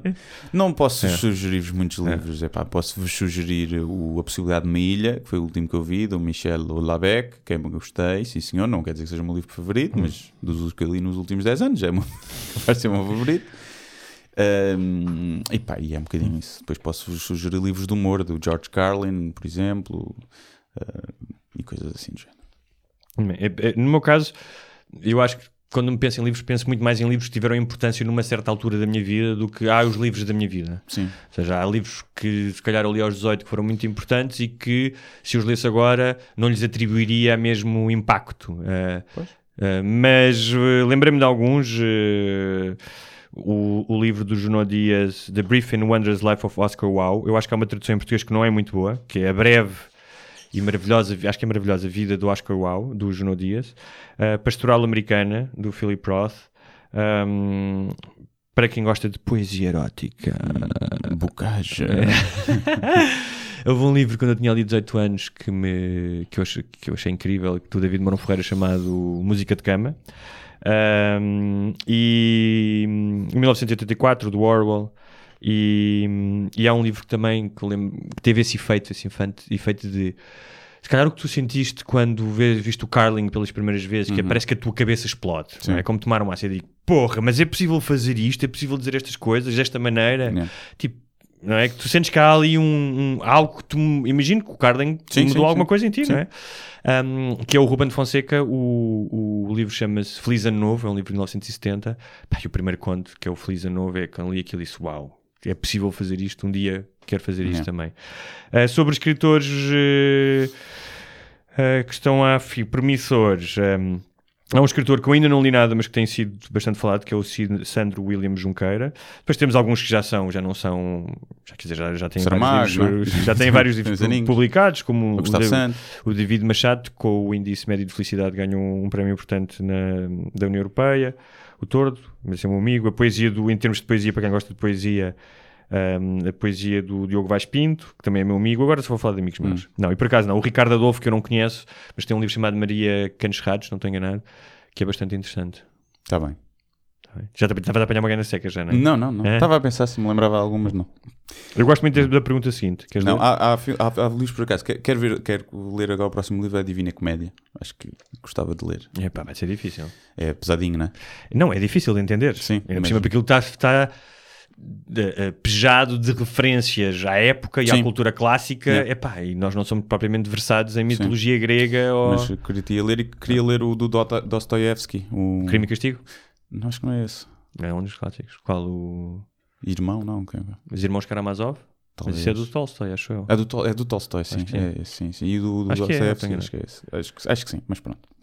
É isso. É, da- é daqueles clássicos que está nos tops de livros. Coisa que Espera aí, é, os Irmãos Karamazov. Epá, agora não. Não sei também, não sei. Acho que é Tolstói. Bem. Bom. Isto é tudo russos, né? É São todos loirinhos, de olhos. eh, de olhos. Conseguem ser umas bestas, mas depois conseguem escrever, ser escritores conceituados. Qual é o próximo? Top. Não. É, não, Ah, porque é que o Guilherme gosta tanto de fluxogramas? Ah, porque é a minha educação ah, de engenharia. Ah, muito fluxograma fiz eu aqui no técnico. E acho que é uma excelente forma para, para simplificar problemas, por acaso. Eu faço meio no gozo no Dr. G e agora fiz para identificar coninhas na, na internet. Mas depois de fazer aquilo começou no gozo, eu faço porque acho que tem piada, obviamente, mas acho que serve para, para tu perceberes, eh, se calhar às vezes, um coisas, processos mentais. Obviamente o fluxograma não é tão usado para isso, não é? mas para, para cenas de programação e coisas assim. Mas se tu conseguires colocar um problema num fluxograma, é quase aquilo, a resposta mais simples. Ou conseguir explicar a um miúdo de 10 anos, ou, ou um, um, a um especialista e um miúdo de 10 anos, é a forma que tu percebes que sabes mesmo daquele assunto. E eu acho que quando consegues colocar num fluxograma, toda a gente consegue entender, porque não. Porque é simples, não é? É visual. E acho que, que é giro. Mas pronto, podem fazer isso, por exemplo, quando nas discussões com as vossas namoradas, façam um fluxograma para lhe mostrar que ela está errada, pode ser que funcione. É, isso é o velho clássico, queres que te faça um desenho? Queres que façam um desenho, É. exatamente. Ahm, qual de vocês é mais coninhas e porquê? O que é que é um... Já temos que definir o que é que é um coninhas, Exatamente. né? E tu és um especialista Foi nisso. isso que sim. eu fiz. É. Foi eh, o Coninhas, no sentido que eu uso, Uhum. é o hater. É o gajo que fica ofendido com piadas na internet e que destila ódio, mas só destila nos humoristas, pois não vai refilar com, com o gajo do PNR ou com o Trump. Uhum. Só, só se preocupa com aquilo que dá visibilidade. E é aquele gajo que eh, podes fazer piadas com violação, mas não faças com cancro, porque eu tenho uma pessoa que tem cancro. Pronto. Ou seja, que fica incomodado com aquilo. E é, é normal que fiques incomodado ou ofendido. Não é normal em que queiras limitar-me a dizer, que eu não devo fazer piadas com isso. Pronto. Isso para mim é um Coninhas. O Coninhas aqui, eu acho que é mais o Choninhas, né? Quem é que é mais Choninhas? Como é que um gajo avalia isso? Não sei. Não sei. É difícil, não é? Tipo, que há as coisas mais malucas que fizeste? Não? É. Eu, eu sou Coninhas no sentido de sou hipocondríaco, por exemplo. Sou Coninhas. Eu sou Ainda agora coninhas- vou buscar exames. Vou buscar exames agora a seguir. E estou naquelas. É SIDA. Quero ver, quero ver ali o HIV negativo. estás a ver? Vou, não estou minimamente preocupado com isso, até porque já fiz exames há, há mais tempo, mas está naquela. Quero ver aquilo. Estás a ver aquilo? Quero ver aquilo. E então eu sou coninhas aí. Mas, Eu sou coninhas, por eh, exemplo, com prazo de validade de comida. Tipo. Já fui mais. Tipo, leite passou um dia do prazo. Ou... Eu agora já, é, se não me sabe mal, já não me interessa. Estou melhor, estou melhor, mas era muito coninhas com isso. Eu Eu tipo, era- Ai não, nojinho. Sou coninhas com ir à praia, ir à água a Hum. fazer a digestão. E antes era em casa, não tomava banho, comia uma Santos, só tomava banho passar 3 horas, meu amigo. Agora já não, agora tomo banho a qualquer hora. Mas na praia não, na praia ainda espero. Eu sou coninhas com. eh, às vezes. A noção de ridículo público. Ou seja, Já eu- fui mais. Sim, já fui mais. ou seja, eu também já fui mais, mas eh, eu, nas coisas que escrevo, por exemplo, e já me expus imenso e contei coisas sobre a minha vida que outras pessoas provavelmente não contariam, eh, ahm, mas há certas coisas na convivência social. Por isso, vou dar um exemplo. Uma vez fomos a uma casa de fado e um é amigo. uma casa de putas. Então fomos a uma casa de fado onde uma puta estava a cantar. Não, fomos a casa de fado e havia um amigo meu que não se calava e aquilo deixou-me profundamente constrangido e envergonhado. Tipo, ah, não, não, podes falar, porque não se pode falar nas casas Ah, de fado. sim, sim, e eu ficava tipo só. Mas depois, noutras coisas, hum, acho que. Que é bom ser rebelde, mas é tipo rebelde nas coisas certas. É pá, ser rebelde vai, para vai fazer uma manifestação contra uma merda qualquer. Sim. É pá, mas não, não, não chateias a senhora. Sim, Estás a sim, sim, sim, sim. Sim. Então fica assim um bocado en- envergonhadinho, envergonhadinho socialmente. É isso. Somos ambos igualmente coninhas, provavelmente. Mas Sim. não somos. Eu não, Eu não sou. sim. se fosse aos meus 15 a 6 anos, Hum. eu era muito conas. Eu era muito tímido. Eu era um, era um gajo confiante, sempre fui confiante, não, não, não era muito, não tinha Uhum. Sim. autoestima, assim baixo, não sei o quê. Mas, mas era muito, Era- muito choninhas, muito tímido. Eu nem não ligava a pedir uma pizza. É sério. Sim, estás a ver? Não gostava nada. Ainda hoje não gosto muito de falar ao telefone, de ligar para pessoas. Quando eu trabalhava, era a pior coisa que podiam fazer era ter que ligar para falar com a pessoa não sei quem da Sim. empresa, tipo fazer vendas e merdas assim. Mas aprendi a fazê-lo. Mas era muito coisa, até muito puto. Eu não ia pedir um copo de água ao café. E a minha mãe, mãe, vai lá pedir um copo de água. Era É muito isso. conas. Depois ali, acho que foi quando eu comecei a ir a colónias de férias no verão que eu tive que. Eu lembro da primeira que fui, obrigaram-me a fazer uma peça de teatro para a vila inteira. E eu tive que fazer de porquinho, era os três porquinhos. Tinha para aí 14 anos. Qual, qual dos porquinhos aqui eras? Eu escolhi o porquinho nazi. Fizemos nós, fez- alterámos a peça, estás a ver? E então foi a primeira coisa, se calhar, de comédia Comédia que eu fiz. Eu fiz o porquinho nazi, que a única coisa que fazia era a saudação nazi e fazia assim, a? Fiz fazer um beat Fazia uma isso, saudação nazi para a vila inteira, vestido de porco. E quando Tu me obrigaram a fazer aquilo, eu chorei. Eu dizia, eu não vou fazer. Ah, tens de fazer, não sei o quê. Eu fui chorar com, já com os nervos e com a cena. E isso fez-me. Essas duas ou três colónias de férias que eu fiz, fez-me ser menos coninhas. Eu comecei a responder sim. muito mais aos Amigo- professores, por exemplo. A bater muito mais o pé a coisas que eu achava que estavam erradas. Eu acho que a Porque eu timidez. já achava que estavam, mas não tinha coragem de assumir. Lá está, às vezes tinha medo do ridículo para as outras pessoas. Mas isso eh, comecei a ser mais, mais rebelde. Eu, eu, eu, por acaso, também por crescer entre irmãos e ahm, era, era um bocadinho expedito nisso. Claro que era tímido e tu és. O percurso normal é que sejas mais tímido aos 15 do que sejas aos, aos 30 e muitos, não é? Ah, depois, uma coisa que. ahm, mas eu acho que era um falso tímido. Eh, depois, o, jornal- o jornal- o jornalismo ajudou imenso, porque no jornalismo tens de desembardar, tens de telefonar para as pessoas e aparecer e bater à porta. Eu lembro-me do primeiro trabalho mais a sério numa revista eh, nacional, não nos jornais que eu fiz, foi mandaram-me fazer um artigo sobre o Luís Pissarra, que era o tipo que cantava o hino do Benfica, ele tinha morrido. Eh, e então eu tinha que ir, pá, ia tentar, ao, ou ia ao funeral tentar falar com pessoas para receber alguns testemunhos sobre ele e tal. Pá, cheguei lá e pensei, isto, o gajo aquilo- isto é horrível e tens que, olha, desculpe e tal. Depois percebes uma coisa que é que facilita, que é a maioria das pessoas quer falar. É inacreditável o que tu consegues com um bloco e uma caneta, e então com o microfone é inacreditável. Sim. Eu tive histórias, lembro de uma vez fazer uma coisa e de ir ao Estádio das Antas e de um gajo passou lá e, e já tinha alguma experiência. E o gajo, eu não falo, eu não falo para a imprensa, não sei o que. Eu pensei, daqui a 5 minutos estás aqui a contar a tua história da tua vida. Bem dito, bem feito. Sim. É assim. Vamos ao próximo. Vamos ao próximo. Este já está. Não, não. Ah, este é o clássico. Ok. Como seria se um dia ao acordar. Não, não, eu já passaste, espera aí. Não, qual das seis são mais pequeninhas? Assim, como seria se um Ah, dia é ao verdade, é acordar, verdade. ok. quando se olhassem ao espelho, ambos estavam de corpo trocado? Ou seja, eu acordava no teu corpo e tu no meu. Epá, era chato, era tipo, como é que aconteceu esta merda? Estás a ver? É, tudo o que eu acreditava em termos de física está Sim. trocado. Se calhar Deus existe, se calhar existem espíritos. Se calhar passavas a ver as cores de maneira diferente, aquilo que nós falámos no último programa, que era, ai, o azul afinal, o Hugo vê o azul Yeah. assim, não é? E então era um bocadinho isso. Depois o que é que. epá, Mas não havia muita diferença, ou seja, ok, sou um bocadinho mais velho, mas tenho barba, sou não um tens homem pança, branco. estás a ver? Sim, Olha, não tenho pança. sim, fixe. tudo bem, mas tipo, não há assim uma grande, não é tipo homem e mulher, Sim. ou de repente eras Acho que a um... primeira coisa que íamos fazer era ver a pila de cada um, né? para ver se estávamos bem servidos. Pá, pronto, não está mal, sim senhor. Havia- um bocado disso. Mas depois era bem Eu- estranho. eu- eu- Imagina, ias-te masturbar com o meu corpo. No fundo, estavas-me a bater uma punheta a mim. Pois é. Não é? Era bem estranho. E estava-te a saber bem. Mas estavas-me a bater uma punheta a mim. Sim, sim. Não Era- sei, era estranho. é. E depois que é? Tipo, telefonávamos a um outro a dizer, oh, lá, estou com a tua cor, como é que vamos Yeah. resolver? O, o coisa era, o que é que se fazia a seguir isso? Era aí que começava a história. E agora, como é que vamos... Tínhamos que. Não ias pinar a minha namorada. Pois. Eu a tua. Estás a Que é, perceber? imagina a conversa dos Não dois dava. sentarmos e dizer, olha, amor, eu estou no corpo Sim. desse gajo. Ela pensava Mas ela sou eu, exatamente. Pensava Ela, o que é nós vocês querem? Vocês Sim. querem fazer alguma coisa Querem estranha. fazer uma ela disse, não, não, tipo, eu sou mesmo eu, não é? Tinha de ser uma coisa que só ela Sim. soubesse. Mas mesmo assim podíamos ter combinado. Sim, claro.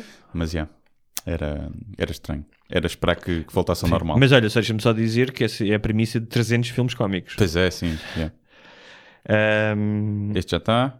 já está. Mamas ao cu. Mamas Sou uma mulher cu. também perguntou. Foi mamas ao cu? Mamas ao cu. Cu. Caras. Hã? Para mim a cara é muito importante. Tá bem, mas isto é mamas vou- ao cu. Calma, também é calma. cara, mas Eu isto é mamas ao cu. E também é cara, não vale a pena um mamas, grande- ma- mamas, mas não no sentido clássico de mamas, tipo Sim. mamalhões, mamas grandes. Para mim o design é muito importante, Sim, é um importantíssimo. mamilozinho. Uh, o que é tamanho não precisa de todo de ser grande, tem de ser bem desenhado. Eu sou uma pessoa com um sentido sim. estético muito apurado Sim, no que é. toca à arte, mama. arte clássica, não é? Eh, mas eu é Ah, cu, claramente. Cu. Cu? Sempre fui mais de cu. Também adoro mamas, atenção. Uhum. Uh, ouvintes que tenham boas mamas e não tenham um cu não se sintam melindradas. Gosto muito de mamas, mas gosto mais de cu. Porque o cu, isto acho eu a minha, a minha análise, o cu, um bom cu pressupõe um bom corpo, logo. Um bom cu pressupõe umas boas pernas, Epá, uma cintura. Pode ser Raimunda. Sim, não, tirando a cara, tirando a cara. é, foi a Tirando cara boa de bunda, Sim, não é? tirando a cara. Só falando de corpo, um bom cu pressupõe um bom corpo, logo. Eh, umas boas mamas, não. Pode ser qualquer tipo de corpo, pode ter umas boas mamas. verdade, desde, é. não entremos na obesidade. Ah, já então mama gorda, a- mama tu gorda não, não conta. Tu não estás apenas a fazer o Pepsi Challenge produto contra produto, estás, a- estás já a deduzir. Não, não, eu prefiro cu. De, Hum. de ver, de olhar, gosto, do, gosto de cu. Mas hum, eu estava a pensar porque é que vem a preferência do cu. Acho que pode. Mas tu achas que é uma preferência exclusivamente estética ou do uso que tu podes fazer das mamas e do cu? Também do uso. Também do uso. Ok. Também do uso, sim. Acho que o cu entra muito mais na brincadeira do que as mamas. Depende. As mamas é giro, para brincar, sim. é uma zona erógena, pode haver, assim, senhora, a Mas punheta sabes- espanhola, Sim. sim, Mas senhor, sabes tudo que- muito giro. Sim. Mas o cu está mais presente, é mais agarrado. Há em posições que o cu está ali mesmo a olhar para ti. E tens outra coisa. Mas que é- mas há uma coisa que os dois estão a par, que é. ahm, nem todas as mulheres têm o mesmo prazer com a estimulação nas mamas. Ah, há sim, mulheres sim. que têm prazer, há mulheres Muito. que tipo só se vêm se tu lhes mexeres nas mamas e que se passam, e há mulheres que não têm Que grande. é tipo normal. É tipo normal. Depois tens o mesmo no cu. Sim, sim, sim. Ou seja, se tiveres sexo anal, há mulheres que adoram e há mulheres que dizem, pá, esquece lá isso. Sim, mas eu nem falo na perspectiva de sexo anal. Tá mas eu já fui, já fui lá, porque acho que nós aqui gostamos Sim, de desmiuçar tudo, não é? Não o sexo anal, eu acho que para a maioria dos homens é. Tu queres dizer que estiveste lá, estás a ver como subir ao Everest. Hum. O gajo vai ao Everest, não vai lá todos os dias, estás a ver? Ele quer ir lá e dizer que já esteve lá. Ah, não, mas isso se calhar é, tu- é a tua opção, a minha. é- eu eu, acho e que tu quando- somos mais assim, mas há gajos que são doidos por cu. Querem mesmo com o Sim, e tal. Não, doidos. prefiro pipi. Prefiro pipi. Mas gosto de marcar presença, de vez em quando. Olha, outra coisa que eu ouvi no outro dia, também interessante, eh, em termos sexuais, eh, que era ehm, o facto de havia alguém, acho que foi o, o Joe Rogan que dizia isso, que era, havia certas coisas que ele eh, pá, não queria experimentar, ou já tinha experimentado muitas coisas, porque não queria que de alguma forma ele conhecia ehm, a capacidade da luxúria masculina se tornar quase numa opção, não é? Um, eu acho que isso acontece mais quando tu és mais novo e tens aquelas descargas de, de testosterona, Sim. não é? E, e, aliás, dizem isso: que é tua, as tuas primeiras experiências eróticas ah, definem os teus gostos eróticos. Ou seja, se por acaso tinhas uma empregada que, que lhe viste uma mama, Sim. se calhar vais ficar obcecado com mamas Sim, pode e, e- e outras coisas.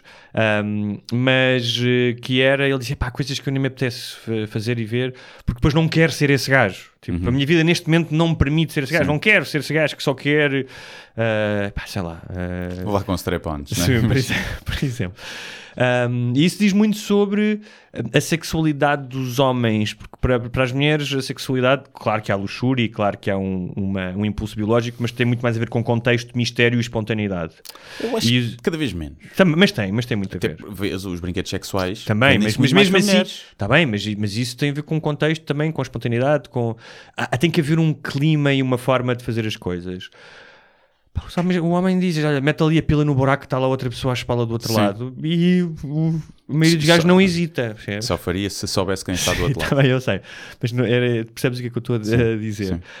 Um, e, e portanto, eu acho que há pá, como houve alturas na minha vida em que certas práticas sexuais eu procurava muito mais essas práticas sexuais eh, do que noutras, porque eram novidade, porque de Ah, repente claro. entravas nesse mindset. E eu acho que o homem é mais sus- suscetível a essa opção. É a tornar, a tornar certas práticas sexuais mais obsessivas do que a mulher. Não estou a dizer que a mulher também não seja. Tem- tem- já tive exemplos Sim. disso. Eu, eu acho Mas a que sexualidade- o homem é mais. Já não tanto, felizmente, mas como a mulher carregava o peso da. ter que ser pura, não é? E essas coisas. hum, o homem era mais curioso relativamente ao seu, ao seu prazer. E queria experimentar mais coisas. As mulheres cá também queriam igual, e Sim, até sim. eu percebo mais que uma mulher até quer experimentar mais, porque tem muito mais fontes de prazer do que o homem e, e muito mais fortes E tem muito mais prazer. muito mais prazer e, e eu acho que agora começa a mudar. Eu acho que as mulheres começam a procurar mais o prazer. O que eu acho é que não sei, não sei o que é que ia dizer. Não, ia dizer que se calhar o homem, o homem procura isso porque o homem se calhar farta-se, não sei. De, ou seja, tens uma coisa que te excita muito e tu depois já, aqui já quero, quero experimentar agora uma coisa nova para ter aquele, Uhum, aquele pau uhum. quebra-nozes outra vez. Sim, sim. E a mulher, eu acho que quando encontra aquilo que realmente a satisfaz, é pera lá que isto é muito bom, eu só Claro. quero disto. Digo eu, não sei. Eu tenho uma amiga que me contou, que, que, que me contou a história no ginásio. Acho, não sei se já falámos disso aqui. Que no ginásio onde ela anda ahm, existem muitos, muitos profissionais do sexo. Sim. É. Qual, qual é que é o ginásio? E que às vezes conversam e tal. E no outro dia ela estava, estava, estava a ver uma conversa em que uma delas dizia: Ah, não, não, os homens a partir de certa idade começam a perder o, o vigor, não é? já, não têm, já não têm uma ereção com tanta frequência, nem às vezes eh, eh, quando querem, não é? Não, é uma brisa que entra na Sim. janela e, e montaste a tenda. E então come- começam a precisar de ahm, práticas mais fora da caixa, mais. eh, entre aspas, eh, pervertidas, Sim. isso é sempre depende do gosto de cada um, Sim. para terem aquele rush, não é? Terem, que já tinham tido, já tinham tido antes. Sim, acho que é possível. Porque o homem vai diminuindo, não é? Ao longo da idade da testosterona, as mulheres, eh, até à menopausa, até vai aumentando os níveis de prazer. Dizem que o pico das mulheres é nos 30 e tais 40, em termos de prazer sexual. Também se calhar porque começam a apanhar homens um bocadinho mais experientes. Uh, vamos ao próximo. Já nasceste assim ou deixaram de cair em pequeno? Isso é para ti. É para mim. Deixaram-me cair em pequeno, obviamente. E já nasci assim também. Uh, qual o melhor humorista da nova geração? O Bow, para ti. O Uh, Bo ah, sim, de estrangeiros sim. Sim. Bo, Bo Burnham, sim. Mas eu acho que esta pergunta. Sabes que ele tem um filme agora chamado Sim, Eighth Grade. Eighth Grade, que é um dramalhão, acho eu. E dizem que está muito bom, mas é um drama. Uh, mas eu estava mais provavelmente em Dos portugueses? portugueses. Ora bem, vou-me excluir. Isso deixo para ti. Vou-me excluir Sim. dessa seleção, obviamente, uh, porque senão escolher-me a mim, obviamente, toda a gente sabe disso. Uh, não, mas é difícil, é difícil escolher, porque se me perguntarem qual é o melhor humorista português na- no geral, eu não consigo decidir bem se é o Bruno Nogueira, se é o Ricardo Aruz Pereira. Depende, há, há coisas que E stand-up? há, há há fases. É pá, stand-up. São coisas diferentes. Sim, sim, sim. Por isso é que eu vou depois Ok, diferenciar. ok, então- Mas portanto é difícil. Há coisas que uns fazem melhor do que outros, Uhum. há outros que têm um ano que te lançam um projeto que é muito bom e o outro não. Epá, portanto é muito difícil escolher isso. Em relação à nova geração, e aproveitar também dar aqui os parabéns a muitos colegas, vou tentar epá, não ser parcial em termos de, de amizades e de, É de coisas assim, mas é difícil. Portanto, em termos de vídeo, vamos aqui complementar. Em termos de vídeo, que façam sketches para a net Uhum. ou vlogs a falar, eu acho que provavelmente o Carlos Coutinho Vilhena, que tem uma série que é o Bom Vivan, entre outros vídeos que ele faz, mas a série do Bom Vivan é muito boa. O Batáguas, Diogo Batáguas, que faz uma espécie de vlogs, assim, falar para a câmara. E a Mariana Cabral, a Bomba na Fofinha. Eu colocava esses três. Em termos de vídeo, de vídeo cómico, humorístico, acho que pá, qualquer um deles é bom. É muito bom. Mas há outros gajos também, o Guilherme Girinhas também faz umas coisas giras, o, o Ricardo Cardoso faz comigo o Falta de Chá, ele faz mais é Vox Pop entrevistas, e eu acho que nesse registro ele é o melhor em Portugal, seja geração nova ou não é por ser meu amigo, mas é porque é mesmo muito bom aquilo que ele faz, tanto as entrevistas como depois Essa a merda mesmo preciso ter um talento inato para isso. com uma edição depois, que ele investe mesmo muito tempo aí e aquilo é muito bom. Portanto, eu diria que esses três, em termos de vídeos cómicos, em termos de escrita, há pouca gente a fazer, mas o Manuel Cardoso, que faz crónicas também para o Sábado 24, ele além de escrever outras coisas. O Diogo Faro, também, que também faz crónicas para o Sábado 24, escreve cada vez menos, mas ele escreve muito bem. E o, pá, o Daniel Carapeto, Provavelmente tem uma página que é o Estúpido e em termos de piadas curtas e textos mais curtos e one-liners fortes, acho que é dos melhores que andei. E consegue alternar entre o humor muito a negro e depois só o nonsense e trocadilhos. E é giro essa, essa flexibilidade. Em termos de stand-up, eu não tenho visto muito, portanto é mais difícil para mim escolher. Mas eu punho o Diogo Batagas, outra vez, acho que é dos melhores que andei da nova geração. O Pedro Teixeira da Mota. E mais quem? Mais quem? Pá, tenho visto pouco, tenho visto pouco. Não sei como é que está o Carlos Coutinho Vilhena a fazer stand-up, já não vejo há muito tempo. Uh, o Geirinhas também, da última vez que vi, não era bem stand-up, foi em conjunto com o Manuel Cardoso, foi giro, mas não era bem stand-up. E é pá, não sei. Acho que há uma, uma geração muito boa aí de, de comediantes em todas as várias vertentes. Uh, cada um tem o, tem o seu, tem o seu forte, e há uns que são bons em tudo e, e que estão-se a experimentar noutros formatos, mas acho que é assim. Mas é difícil dizer qual é que é o melhor gajo da nova geração. Isso não, o melhor gajo ou gajo, podemos pôr aqui a Mariana nesse, nessa equação, mas não, não consigo, não consigo. não consigo. Se for o gajo que eu me identifico mais em termos de humor, de stand-up, dos vídeos, talvez o Diogo Batáguas. Acho que ele está tá muito forte. Mas eh, depois, em termos de escrita, ele não, não, não escreve. E eu também consumo mais escrita do que, do que vídeos. Portanto, mais um, um Manuel Cardoso, um Daniel Carapeto. Portanto, é assim uma, uma mexorda. É uns que vão ficar só pela escrita, outros vão ficar só pelo stand-up, outros vão fazer só vídeos, outros vão ser mais apresentadores de televisão, tipo Claro. entertainers mais do que humoristas, não há mal nenhum nisso. Mas é difícil assim eleger o melhor, eh, pá, porque o melhor sou eu. Tu imaginas, imaginas-te a apresentar tipo ídolos?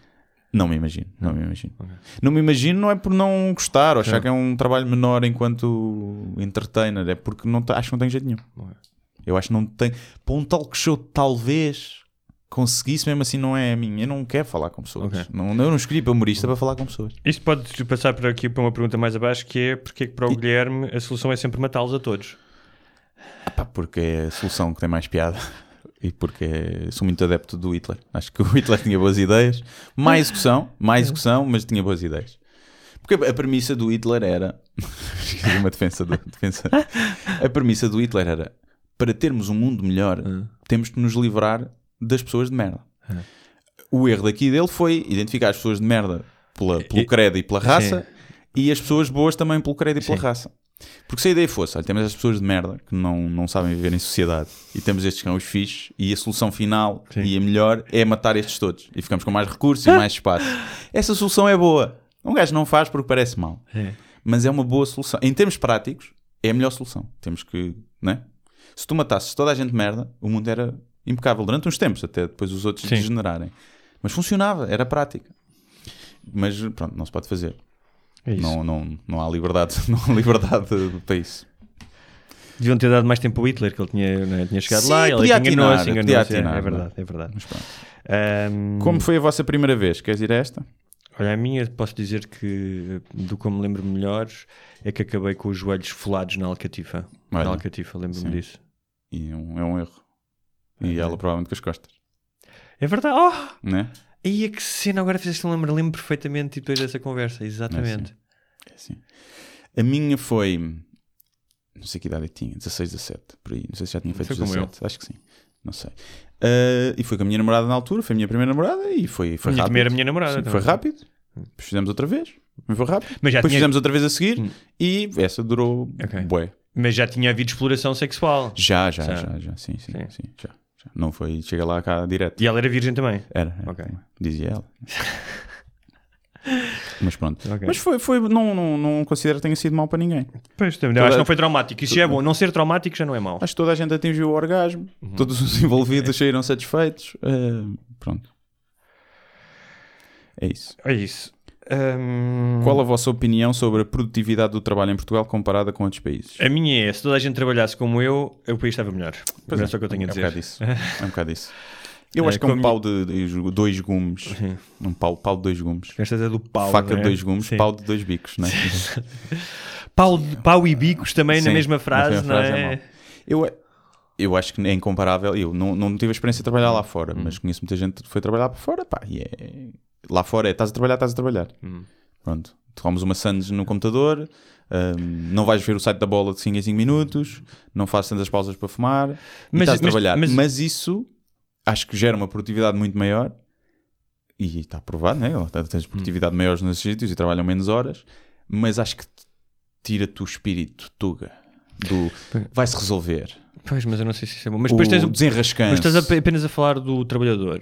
E pá, eu já trabalhei com muita gente que era tipo, foda-se, vai trabalhar, meu, vai Ah, não, fazer então, cenas. só mas tens, só mas, tens, mas tens também os patrões.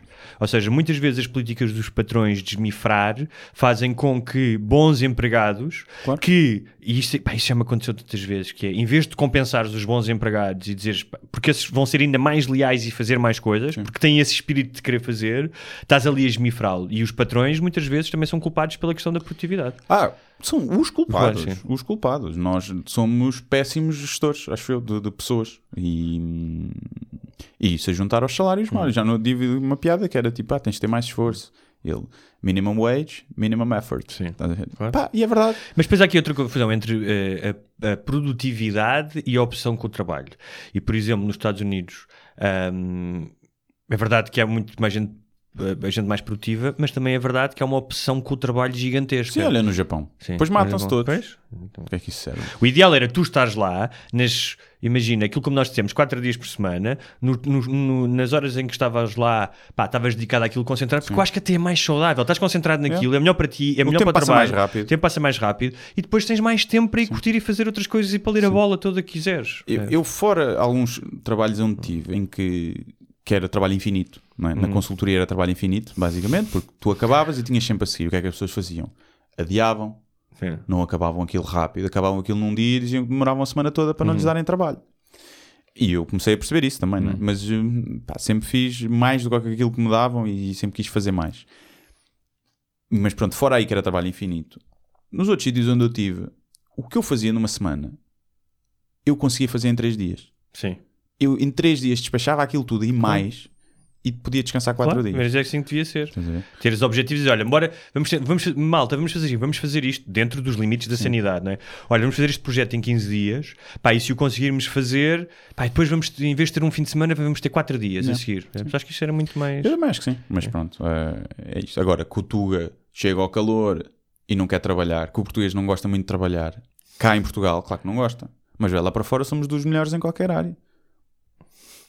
Porque depois também temos esse desenrascanço. É verdade. E o pessoal, oh, não podemos fazer isso. O português sabe que a regra, a regra não é uma linha, a regra, Eu acho que o, a regra o é, para português lá controlar- é uma fora, o rotunda. português lá fora tenta-se livrar, beneficia daquilo que os brasileiros chamam de complexo de vira-lata, que é um certo complexo de inferioridade e que não somos capazes. Mas lá fora, como vai a medo de ser Portugal, tenta provar e realmente tem capacidade. E a verdade é que, da minha experiência de ver portugueses a trabalhar lá fora, nos três países onde eu vivi, epá, a maioria deles eram bem cotados Sim. eh, e considerados como bons E, como trabalhadores. eu- há, uma- há um estudo, e eu já defendi isto, depois enquanto tive a procurar e há estudos que defendem isso, que é o empregado preguiçoso Hum. é aquele que tu queres ter.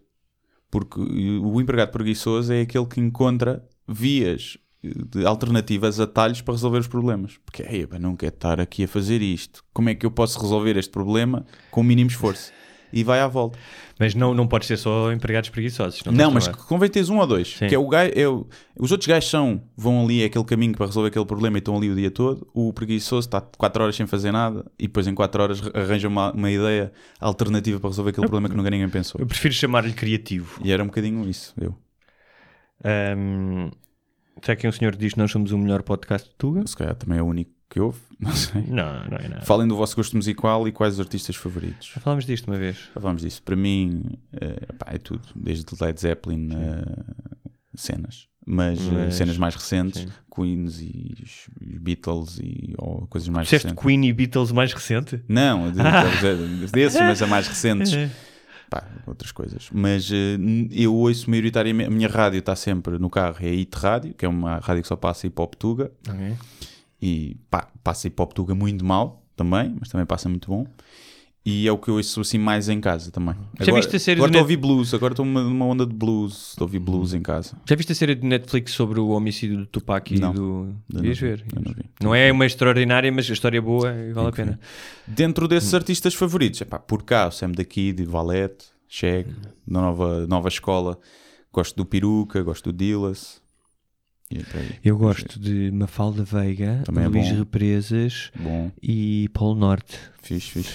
É bom. Não, Eu tive uma fase que eu gostava Não. de Paulo Norte. Eu gostava de Ah, Paulo não, Norte. não, já tivemos esta conversa. Já tivemos, Essa é não. mas, mas pronto, eu tenho uma fase, tive uma fase que gostava, gostava de algumas músicas de Luís Represas, portanto, todos nós Foi temos, como foi. todos nós temos a nossa, a Já nossa tive uma cena. discussão com ele. Já? Porquê? Porque foste dizer que ele devia ter cortado, mudado, mudado o corte de cabelo pelo menos há 20 anos. Não, porque eu já lá fui atuar ao bar dele e Ah. tudo, mas eu vou contar a história, estou-me a cagar. E, e até porque, mas pronto, isso não vou contar, mas, mas vou contar esta história só. E hum, eu, ele tem um bar, não é? Que eu costumava ver comédia todas as quintas-feiras, que é o Chafarix. Isto foi há muitos anos. Há muito- eu já tinha a página, mas minha pai há um ano não fazia stand-up quase. Nunca tinha feito lá, não havia lá stand-up. E eu tinha o carro estacionado lá. E quando eu venho embora, não do bar dele, de outro sítio, num restaurante qualquer ali ao lado, em Santos, o meu carro estava trancado. Uma da manhã. Bem, olhei à volta, não via ninguém, trancado com outro carro. Buzinei. Não ninguém, buzinei outra vez. Comecei a agarrar no telemóvel, vou ter que chamar o reboque. E vem um senhor ah, um bocado bêbado? A ter comigo, e eu vejo o gajo aproximar-se, olha, o Luís Represas. E ele começa a refilar comigo. Vocês não que está a buzinar aqui. Está a buzinar, não sabe que o, o carro que está aqui parado é de uma pessoa que está ali no bar. No bar dele, não era o carro dele. E eu, pois, mas eu não sei de quem é que é a pessoa, tenho que buzinar, está aqui a incomodar os vizinhos e não sei o quê, não sei o que mais. E eu, pá, o meu carro está trancado. Eu agora é que tenho que ir aos bares, bater à porta dos bares a perguntar se o carro é de alguém. Ah, pá, pá, pá, pá, pá, pá. E eu, pronto, depois vem uma pessoa de dentro do bar e veio coisa. E o gajo, pá, foi, estava estava meio com os copos e foi, foi agressivo. E pronto, e foi isso. E, e achei giro que eu tenho o carro trancado, mas eu é que estou a incomodar as pessoas. Pronto, é isso. Quando é assim, chamas logo o reboque e pronto. Era o que ele merecia, era ter chamado logo o reboque. Pronto. Ele, porque ele podia-me ter dito assim: é pá, estão aqui, as pessoas que costumam estacionar aqui, estão aqui no, no, no meu bar, é pá, desculpa lá, não sei o quê. Tudo bem, não havia stress nenhum. Eu dizia: ok, não buzino, vou lá, sem problema nenhum. Agora, como se eu, toda a gente sabe que os carros estão aqui, estão ali no bar, e olha-me Olha. este, olha-me este. Um corte de cabelo à chapada. Já ele tem. Ahm, Mas pronto. Próxima pergunta. Se fosse possível escolher a forma como morremos, ao detalhe, como queriam que fosse a vossa morte? Muito difícil, penso nisto todos os dias. Eh, eu, eu, não, eu não quero a morte santa que toda a gente deseja durante o sono. Não quero. Eu sei que é igual e que provavelmente é melhor, mas eu quero saber que estou a morrer. Quero despedir-me. Sim, sim, isso é importante. sim. Quero despedir-me. Porque isso, E a morte perfeita é. Camita do hospital, até estou fixe. Mas, Ou na cama de casa, também Na cama de casa, sim, mais giro, cama de casa. Tal. eu, prefiro, eu gostava de morrer, tipo. Ou então fazer sexo. Pronto. Mas tem que ser a seguir ao sexo para teres um último orgasmo. Durante o orgasmo. Ah, pumba, apagas-te. É. E depois ela que se desenvencilha do corpo. tu morres em cima dela. Eu já fiz esse teste com a minha namorada, que é eu deitar-me em cima dela e olha, imagina que eu morria aqui. Hum. Conseguias livrar-te ou ias morrer aqui à fome? e ela consegue com muito custo retirar este mamutezinho de cima dela.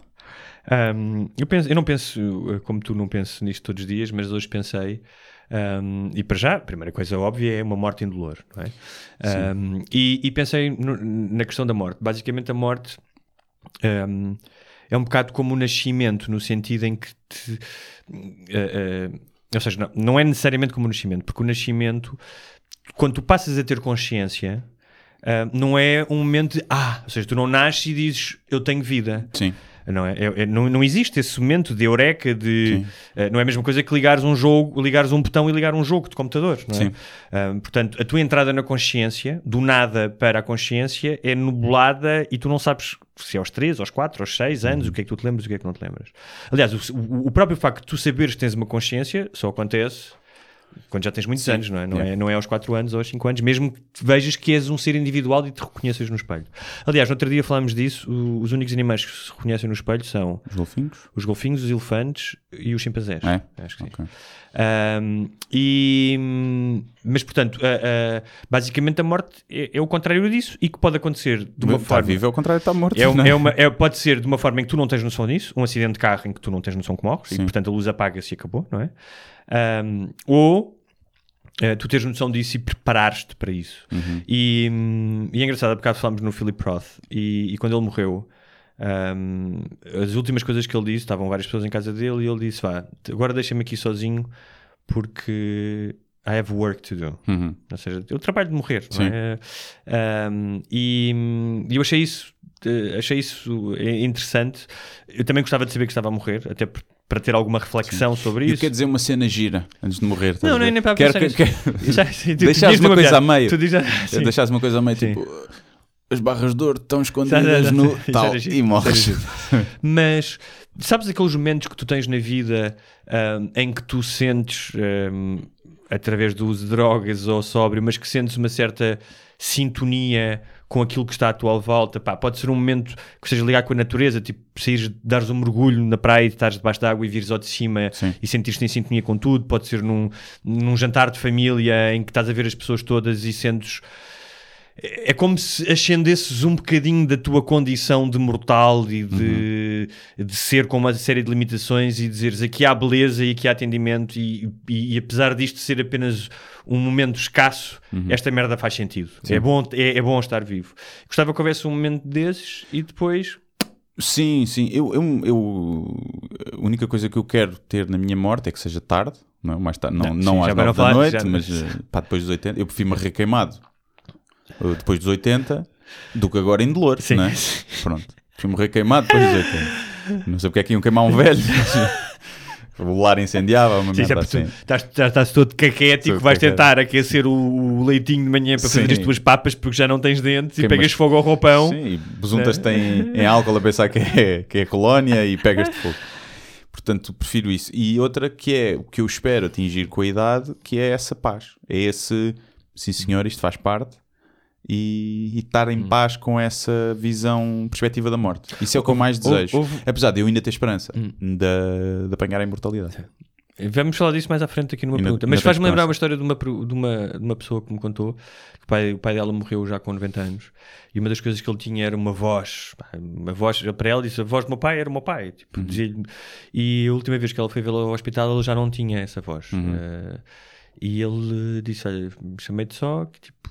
Não fiques triste, não sei o quê, estou preparado. Não. Quero, eu vou embora, está tudo bem, tipo, estou preparadíssimo para me ir embora. É isso que eu quero. Mas isso é o que as pessoas dizem cá para fora, né? Pois quantas pessoas dizem isso e estão mesmo preparadas são, são, são poucas. Sim, mas né? eu quero ser essas que esteja. Também preparado. eu, também eu. Isso é o que eu mais desejo. Mas eu acho que só consegues isso se tiveres uma vida feliz e preenchida. Claro, claro. E não tenhas eh, arrependimentos como o pessoal tem todo no leito da morte, que é devia ter passado mais tempo com os meus amigos, minha família, não devia ter trabalhado tanto. Sim. E é para isso que um gajo vive, para não ter esses arrependimentos. Qual é o livro do Hugo que ele mais recomenda? Todos, obviamente, mas eh, se quiser uma coisa, se quiserem uma coisa mais para o lado do humor, da aventura, ahm, o enquanto, o Rio, eh, enquanto Lisboa do Rio de Janeiro pega fogo, uma coisa mais dura, mais se calhar mais introspectiva, o, o Coração dos Homens ou o Caçador do, do Caçador do Verão, por exemplo. Pronto, é isso. É isso. Está à venda nos locais habituais. não é? Exatamente. Uma boa prenda, uma boa para levar para o verão, não é? Sim. para levar para a praia, para serem cultos. Exatamente. Queres ler a próxima? O que acham daquelas pessoas que estão sempre de mau humor? Era matá-los. Portanto, nós, não é? Nós não estamos, eu não acho nada que nós não, estejamos de mau humor, não, por acaso.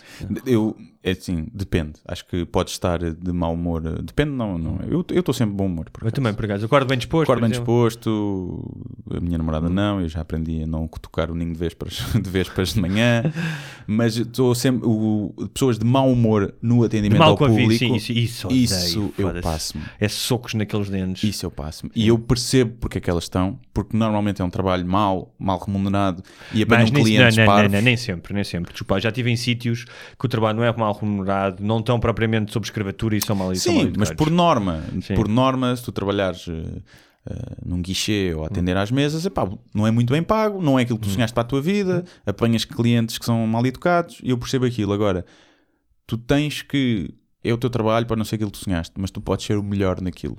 E o melhor nesses trabalhos passa por tratar bem as pessoas e ser simpático, porque senão uma máquina substitui-te facilmente. E portanto, isso irrita-me. Isso irrita. E já aqui falámos disso. Eu já entrei em cafés e voltei assim, boa tarde, da zero. Então adeus. E vim-me embora. Já pedi um café com simpatia também. Sou mal encarado. Eu um café com simpatia. Só eu assim, desculpe. É um café com simpatia.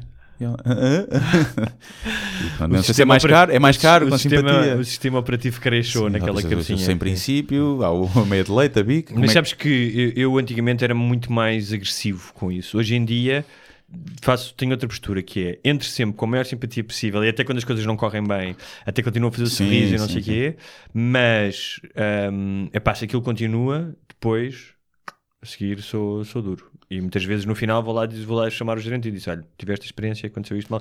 Mas nunca do género, ah, mas não, sei", dizer: Olha, eu sou cliente e como cliente eu acho que deve querer a minha impressão sobre o serviço aqui, porque é isso que Sim. vocês fazem. E tenho-lhe a dizer que. ah, mas não faço um escândalo se foi só porque se atrasou, ou não sei o quê. eu- sabes? e depois eu tento diferenciar a ausência de simpatia com a antipatia. São coisas ah, diferentes. pois é, pois é. Pois E é. às vezes nós queremos que as pessoas sejam sorridentes Sim. e muito simpáticas. E não é, não, é a mas, se forem, delas. mas se forem eficientes é o mínimo. Isso é o mínimo que eu peço. E educadas, que E é, educadas. tu dizes bom dia não é uma questão de ser de Sim. simpático, é uma questão de ser bem educado. Pronto. E dizes por favor e obrigado. E eu digo isso, pá, sempre. E há um café, por acaso, girei em Alvalade, que é- nós chamamos o café dos obrigados. Porque o senhor, epá, é- para mim, é o gajo mais simpático e mais competente que eu já vi. Ele é o dono do, do, do café. E é de uma simpatia com toda a gente. E tu dizes obrigado e ele diz sempre obrigado. E eu já tentei, obrigado, ele obrigado, eu obrigado, ele obrigado, eu, eu obrigado, obrigado. Ele fica sempre com o último obrigado, é impossível. Ok. E mesmo as empregadas que trabalham lá, e eu já ouvi a dar na cabeça uma vez porque não estavam a ser simpáticas, pá, são todas muito simpáticas. E é resultado, aquilo está sempre cheio. E pá, além das coisas terem qualidade lá. E isso faz a diferença? Faz a diferença. Outra coisa Mas que eu- normalmente é o- eu percebo mais que um empregado não seja simpático do que o dono. Claro. Outra coisa que eu também aprendi isso na escola do Brasil, onde muitas vezes vais tratar de uma coisa e corre mal, não é? Ahm, era entrar sempre com simpatia também, porque lá Sim. entrares a matar não dá. Claro. E depois é uma coisa que é perceberes que- em que tipo de situação é perceberes sempre o que é que tu podes retirar dali e não eu tenho razão. E é diferente tu estás num restaurante do que estás numa reparti- repartição de finanças. Sim, sim, sim. Em que na repartição de finanças tu precisas, precisas que aquela pessoa te resolva aquele problema. No restaurante sais, vais a outro. É. E então, eh, ainda há pouco tempo tive que resolver uma série de coisas em poucos dias, finanças, notários, não sei o quê. E é muito engraçado porque estou sempre a olhar, estou a ver a senha e estou a ver, espero que me calham 11 ou espero que me Yeah. calha 6. Tem Porque mais- mais parece, te parece que é mais simpática. Sim. E, e normalmente hum, é pá, certo. é? Sim. Eh, Está bem de placar a ver se, sim, se as pessoas sim. são boas pessoas então estou sempre naquele jogo, pá, 6, 6, 6, 6, 6, por favor. Yeah. Muito bem. Ah, pronto. Ah, não vos faz crescer uma veia na testa, malta que usou assobiar ou psst para chamar por vós? Não acho que ninguém faz isso comigo. Eu faço no Eu não gozo. trabalho- não às vezes trabalho- quando vejo alguém que conheço, psst, psst, Ah. e tipo meio no gozo. Quando vejo, às vezes, a minha namorada, estou a passear a cadela, passa a minha namorada e eu, oh boa, oh boa. Mas E ela não sim. olha, mas eu sabia que é ela, depois depois ela sabe que sou eu. Finge que não é Hum, convencido. Mas sim, mas acho que não é, não é bom para fazer, especialmente nos serviços, não é? Sim. Ou para chamar a namorada. Eu tinha alguém que. Ah, eu chamo conheci- hã? psst, na cá, para a cozinha. Mas é para a cadela, é eu para tinha cadela. alguém que subiava para chamar a namorada e ela passava-se da ginja com isso. Sim. Mas. Mas sim. Mas às vezes ouço, muitas vezes, hoje em dia, quando às vezes as pessoas reconhecem na rua, Uhum. às vezes ouço, "Psst, ei, ei, mas eu não vou olhar. Uhum. Chamas o meu nome. Se me chamas o meu nome, eu olho, senão não vou olhar. Não fazia mais nada da vida. Então, se ouves um assobio na rua, andas a olhar. Acho que em Na minha buraca, um assobio era sinal que ia ser assaltado. Ah, Era normalmente assim. E era tipo E tu- alguém a chamar-te sim. e tu já Já sabias já que era fui, em já olhar em fui. frente, tinhas, tinhas ali frações para decidir que era vir-me para trás e encar e mostro, Ah. mostro aqui uh, respeito, Ou aperta as nádegas e. ou sigo. fujo, Sim. ou fujo ou começo a andar mais rápido. Pronto. Mas já viste a quantidade de pessoas que foram assaltadas por causa do constrangimento de desatarem a correr do nada, a vergonha que isso implica? Sim, sim. E que não há, não há problema nenhum, era. Pá, como, olha, as pessoas estão a dizer, olha, aquele gajo é maluco, começou a correr. So what? É melhor do que correr o risco de, eh, Yeah. de ser assaltado, não é? Sim. Mas só porque não, não vai, vai parecer estranho, não sei o quê. E eu acho que também é o medo de piorar a situação. Que é, se eu- ele vem aqui, eu dou uma coisa. Se eu começo a correr, ele se me apanha e não sei o quê. Acho que é mais por aí. Uhum. Eu não fui muito correr, nunca era muito correr, por acaso. Traçou-se para lhe para dar um salto e dar-lhe um pontapé na Não é boca. Não é muito o que é que acontece? Hum. Isto não querendo ser racista. Mas era na buraca, o crime na buraca, já falámos nisso, devido à exclusão social, é praticada por mais eh, jovens negros. Eu vou correr de um jovem negro, ele vai-me apanhar. Eles correm muito mais rápido, não há hipótese. Ahm, esta acho que é para ti. Como fechaste a vitória sobre mim no Rec Challenge. Não sei, Epá, faço a depois mínima isto é é muito- essa. Isto foi uma coisa que o Joel Ricardo Santos, que é um humorista, promoveu, Uhum. que foi uma espécie de previsões entre humoristas e não só do Mundial. E pronto, eu ganhei a competição. Fui, aquilo era feito tipo com grupos e não sei o que. Eu basicamente acertei mais previsões Mundial e ganhei. Eu já não me lembro quem é que, epá, quem é que fazia. Então, basicamente, esta pergunta não tem grande importância. Não tem, mas senti-me bem porque é sempre Ok. bom ganhar. É sempre bom ganhar. Ah, não há ídolos em Portugal. O CR7 é o jogador de futebol. Não será ridículo nomear um aeroporto? Ah, Isto é uma conversa densa. eh, a meu ver, não. Não é ridículo. Não. É ridículo do ponto de vista de ser um jogador de futebol, mas não é ridículo porque tu queres um aeroporto em homenagem ou um aeroporto que possa ajudar no turismo. Isto é uma estratégia de marketing. Uhum. Ah, ah, sim, vais ter um, um aeroporto de Saramago. Mas ninguém vem cá, não vai ser nas notícias, e ninguém vem cá visitar o aeroporto de Saramago. O aeroporto Cristiano Ronaldo foi notícia em todo o lado do mundo. E há muita gente, olha, se calhar vamos lá à Madeira ver É como é que é. Vou tirar uma fotografia com o busto. O, tirar a fotografia com o busto. Portanto, acho que, acho que faz sentido. É, era mais ir valorizarmos outro tipo de pessoas do que futebolistas, valorizares mais cientistas que descobrem curas e merdas do que futebolistas, claro que era. Mas eh, quantos de nós que estamos aqui é que anda a ver. Dá, dá também mais valor do que isso. E nas conversas de café não fala mais também de futebol do Ronaldo do Claro. que do. É um espelho. Já para não falar Muniz. dos ídolos, quer dizer, dos ídolos que de- em Portugal são atores de novela, apresentadores de televisão Antes um pouco, jogador de futebol. e pouco mais, exatamente. Antes um jogador de futebol. E pouco mais. Eh, Não há, como tu dizes, não há cientistas, não há escritores, não. Não, e haverá, quer dizer, Não, não há que sejam. Que sejam... pessoas, a maioria das pessoas provavelmente não sabe que já tivemos o prémio Nobel, que o Egas Muniz ganhou o prémio Nobel, não é? Ou porque é que ganhou? Uhum. Ah, é normal, portanto, é normal que se fale mais do Ronaldo do que do. Foi o Egas Muniz que ganhou. Foi, foi. Agora já podia estar aqui a dizer merda. Depois com, com, com um procedimento que foi altamente questionável mais tarde, não é? Pois, Lobotomia, era mas pronto, lobotomia, sim. é. Mas pronto. Mas ficavam calminhos ou não ficavam? Ficavam. Ahm, Pronto. do que visionaram para o vosso futuro quando tinham 15 anos, o que vos falta fazer? Ah, ora bem, sendo que o que eu visionava quando tinha 15 anos no meu futuro não era nada do que eu faço agora, não ficou tudo por fazer. fazer. Ficou tudo por Mas fazer. havia alguma coisa que tu querias fazer que na altura que era importante para ti? Que... Não, nessa altura eu já queria ser informático, portanto fui. Sim, senhor, vi que não era para mim e não é que não era para mim, mas que tinha outros interesses. Portanto, não há assim nada. Havia, se calhar, eu tinha a perspectiva de pá, ser eh, mandar numa empresa ou ter a minha Sim. startup Uhum. ou fazer uns jogos ou uma coisa assim, tinha essa perspectiva, Eh, mas não, não tive. Do ponto de vista pessoal, epá, ainda falta fazer muita coisa, sim. Não sei o que é que eu perspectivava nessa altura, mas provavelmente já queria ir nadar com os tubarões brancos, na Mas África esta, do Sul, esta ver pergunta- a aurora boreal, Claro. essas coisas. Esta pergunta tem uma falácia porque aquilo que tu queres aos 15 não é o mesmo que queres aos 30 e muitos, não é? Ou Sim. seja, eh, muitas das coisas até já te esqueceste do que é que querias. Ahm, por exemplo, havia uma lista de miúdas na altura que provavelmente eu queria ir para a cama e que se calhar agora se olhasse para elas dizia, é pá, não esquece, não é? Sim, porque sim. já passaram muitos Yeah. anos e, Ah, não, não. e já não as acho tão, tão giras, não é? E provavelmente não são interessantes. Ahm, porque estou a dizer isto porque a mente de um rapaz de 15 anos, 90% é 80% miúdas, 10% de jogos de computador e, tá, e, e, de- e mais 10% Miúdas outra vez. avulso. Vários, diversos. Ahm, o que eu acho é, das coisas, eu acho que fiz, eh, pensando até mais, fiz quase a maioria das coisas, vivi fora, queria viver, um, ter um certo tipo de vida que tive, mais boémio, de, de- de mais hedonista, de, de- de conhecer, de arriscar, e nesse aspecto, essa ideia de descoberta, eu fui atrás dela.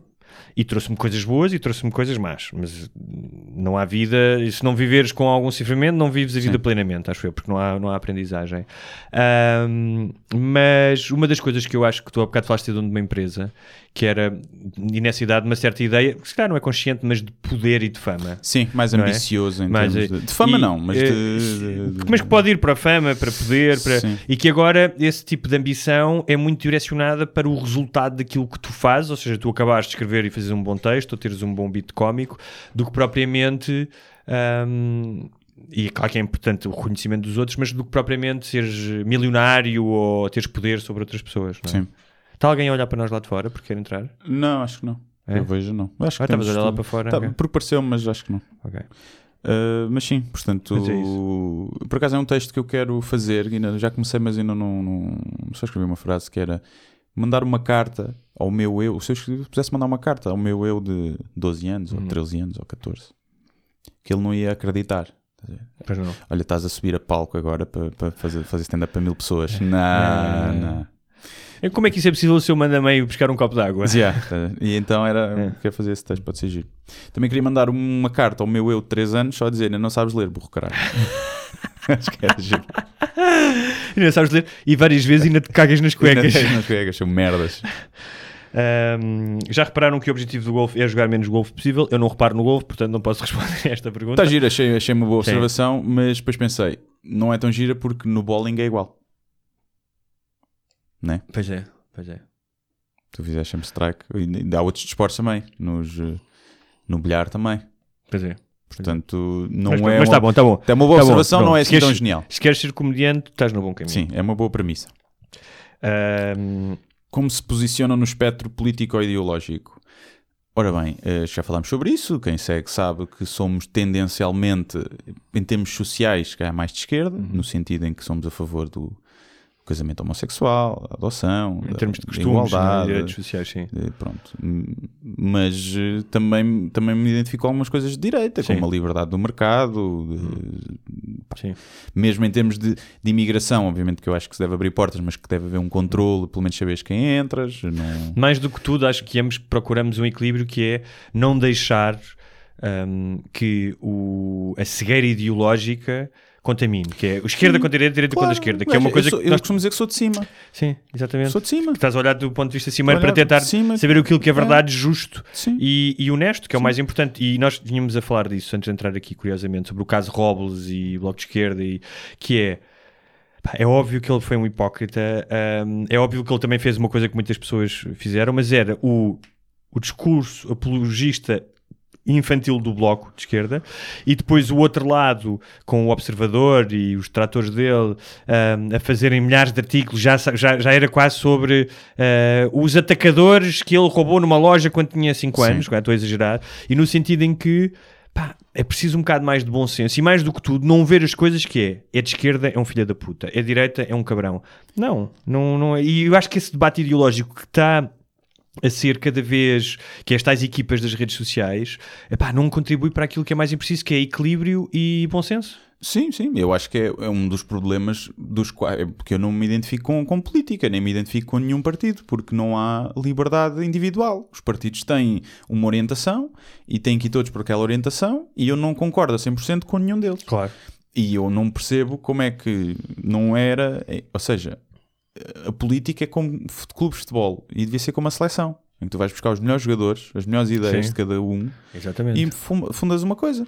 É obviamente que há esse equilíbrio de forças através do número de deputados e não sei o quê, mas depois cada um puxa pelo seu lado só para o outro não ter razão. Não há uma cooperação, é, pá, é ridículo. É. E então não me consigo, em termos sociais, que acho que é o mais importante, sou mais de esquerda, porque epá, não me faz sentido que os homossexuais não possam casar ou que outras coisas do género, não é? Ou que tu não, não possas abortar, ou que Ou que, a- ou que a igreja tenha a alguma igreja coisa a tenha dizer algum poder no, sobre sim. alguma coisa. Portanto, sou mais de esquerda aí, mas em tudo o resto, é pá, vou buscar coisas a um lado Claro. como outro. Também não, adoro- não gosto nada do paternalismo do Estado da esquerda, por exemplo. Bom, vamos ao próximo. O que acham sobre a ida à Lua e as descobertas em Marte? Eu acho que fomos à Lua. Pronto, é logo a primeira. As descobertas em Marte. Deve estar a falar deste suposto lago, não é? Subterrâneo. Pois, mas é, é merda. Não. É giro porque acho Pode, que. pode haver vida, não é? Pode haver. Ah, há vida. Mas é, o coisa é, ah, agora imagina, a NASA aparece e diz uma nova descoberta, encontramos vida em Marte. Sim. E depois já é uma, sempre- uma bactériazinha. Mas é, é, tá bem, mas é importantíssimo. Porque, É, mas porque, para nós não. porque a bactéria. Não, é importantíssimo para os cientistas. Sim, Porque, sim, sim. porque prova que hum, existe vida e que essa vida, em, em determinadas circunstâncias, pode-se ter desenvolvido de alguma forma além da bactéria, não é? Sim, mas a minha questão é. E vale a pena? Com com cien- tanta merda cá cá. Eu imagino, gastar... acho que- não, não posso responder isso, mas imagino que qualquer cientista astrofísico não sei o quê, vai te dizer que sim, ou Pois, biólogo, ou biólogo sim, eu, que eu- sim. no longo prazo eu acho que sim. Até porque provavelmente vamos ter que vazar para outro planeta. Acho que no longo prazo sim. Mas custa um bocado. Eh, não conseguires vá, dar água potável a crianças escuta, em África e é tens um isso, robô claro. não, em Marte a andar sozinho. Está é? bem, mas também sabes que muito da investigação espacial depois Depois é entra, aplicada, sim. entra aplicada e Isso também nas guerras, né? Claro, está bem, está bem. Mas, eh, mas sim, então acho preço a que, pagar. acho que é giro. Mas Acho- aquilo que tu disseste agora de tempo, um dia vamos ter que ir para outro planeta, não, não, deixa de- não é absurdo que nós consigamos, imagine isto, hipoteticamente, tecnologia suficiente para ir mudar para outro planeta e nos instalarmos lá e, e não utilizar essa tecnologia para salvar este, que é raríssimo, que nós não conhecemos nenhum em todos os planetas e sistemas solares que, que temos acesso, nenhum com as condições para a vida como este. Não achas isso absurdo? Eu acho que vai chegar ao ponto de a gente tem que deixar os burros para trás. Ou os pobres. Vai ser os pobres. E, ser mais os pobres. e sim. temos que bazar. Eu acho que vai ser isso. Acho que isto vai entrar. Se não houver uma adaptação. Que eu acho que. Não acho que o mundo não vai acabar, né? mas, mas por exemplo, se é um meteorito um, que não consegues desviar, ou se, se É. super vulcões entrarem todos em erupção, mais catástrofes ou uma guerra nuclear ou assim, acho que podes ter que, que ir para outro sítio. Já viste o que é que era tu saíres? Por exemplo, tipo, imagina, conseguires ter naves em que conseguias produzir comida e não sei o quê, mas não sabias para onde é que ias. Não. É pá, se a nave for tipo um cruzeiro. É pá, vives num cruzeiro, está-se bem. Sim. É menos mal. Estiveres lá, desde que não sejam 20 pessoas, depois já toda a gente se comeu toda a gente, já disse, já está tudo filhos de tri- primos direitos e caraças. É o que é, a história de. Mas pronto, acho Eva. giro. Eu, eu gostava muito de. E não, ontem estava a rever o Interstellar. Hum. Gostava muito de experienciar gravidade zero, deve ser brutal. E, e gostava de, de chegar ao ponto em que nós conseguimos realmente compreender é que sim? os buracos negros, essas coisas todas, a- o tempo, a relatividade do tempo, experienciares isso deve ser fixe. Mas, por exemplo, para fazer essa viagem, ou seja, para, para saímos daqui, saíam várias naves, cada uma com 15 mil pessoas, pedias o não tal tens nada paquete. perto. Mas Ah, não, Está fodido. Claro que não, mas imagina, mas tinhas, conseguias produzir, lavas animais, Sim. conseguias produzir agricultura, tudo bem. Portanto, pelo menos pelos primeiros tempos, a, a sustentabilidade do ser humano estava. Agora a questão é: há uma forma de simular a gravidade terrestre numa nave ou não? Porque nó- os nossos corpos não estão acostumados a viver sem gravidade e têm graves consequências quando estás muito tempo sem gravidade. No Interstellar, eu não Ah. sei se isso é feito ou não, era com a rotação. Ou seja, a nave, se adquirir uma, uma velocidade rotacional, Ah. eh, deve ser a força centrífuga, Centrífugo, ok. um, Que simulava, simula a gravidade. Ok. Acho que sim, era isso. Não sei se, se isso era mesmo, se é possível fazer Ok, ok. um, ou não, mas penso que Deve ser possível, que sei que talvez seja possível. Não sei como é que não ficas enjoado. Esta pergunta eu, eu gosto de responder. eh, eh, como coçar o rabo no lugar público sem dar nas vistas? Uh, eu, como empregado de mesa, não coçava o rabo, mas de vez em quando tinha que coçar outras partes. E houve um empregado de mesa que me ensinou que é uh, coças o ombro com uma Hum. mão, tipo, imagina, metes o braço esquerdo sobre o peito e coças ostensivamente o ombro. Hum. E as pessoas vão sempre olhar para esta mão e com a trás vais coçando o rabo. É o misdirection, como os É, mágicos fazem. é? Exatamente. Bem. É ilusionismo para coçar o rabo. Sim. Chama-se. Pá, é, é coçar, é coçar. Viram o rabo contra a parede e coçem. Quer dizer, se for aquele coçar, normalmente é tirar a, a boxer que está do cu, não é? É aquele só passar lá, não é preciso coçar ali ostensiva- Se quiseres enfiar o dedo no rabo mesmo, então o ouvinte, acho melhor fazer isso em privado. Sim, acho que é melhor. Ou pelo menos num transporte público, não na rua.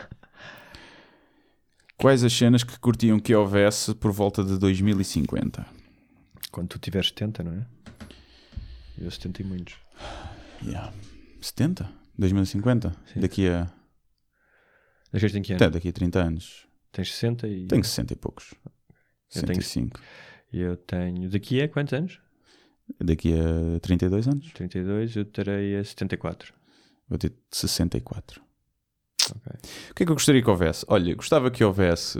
hum, Carros autónomos, que é uma coisa que nós gostamos muito. não é? Sim, e isso, epá, eu gostava que houvesse coisas, mas que não vai haver. Adorava que houvesse teletransporte. Teletransporte era uma cena, para mim que tenho medo de andar de avião. Mas coisas que achas que sejam possíveis. Que sejam possíveis. Hum.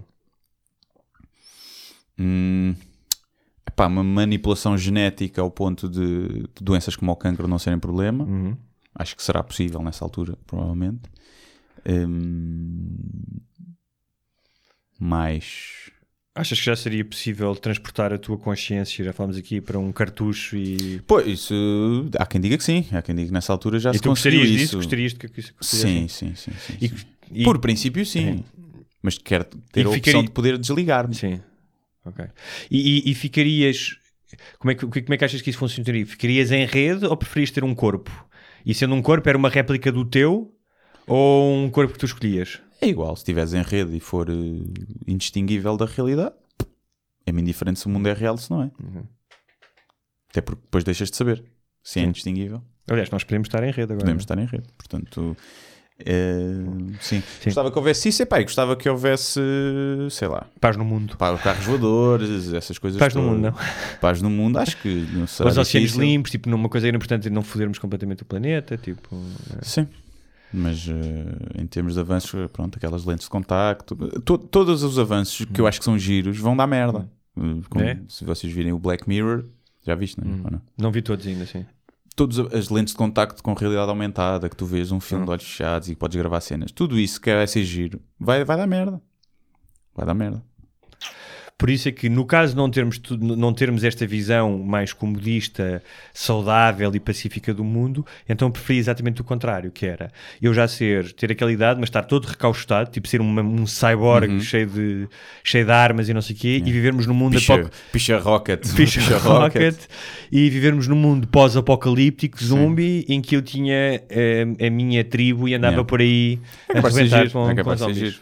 Não era um fim de vida mau, era interessante. Um, ou então que vivamos todos eh, no campo, com paz e amor, e vamos ao telemóvel só de vez em quando. A próxima pergunta é de um ouvinte brasileiro, temos alguns, eh, que já morou cá, segundo entendi, teve cá a estudar e voltou para o Brasil, ehm, e que é cristão, e que diz que não se incomoda com o nosso ateísmo. ehm, Onde é que estás a ver isso?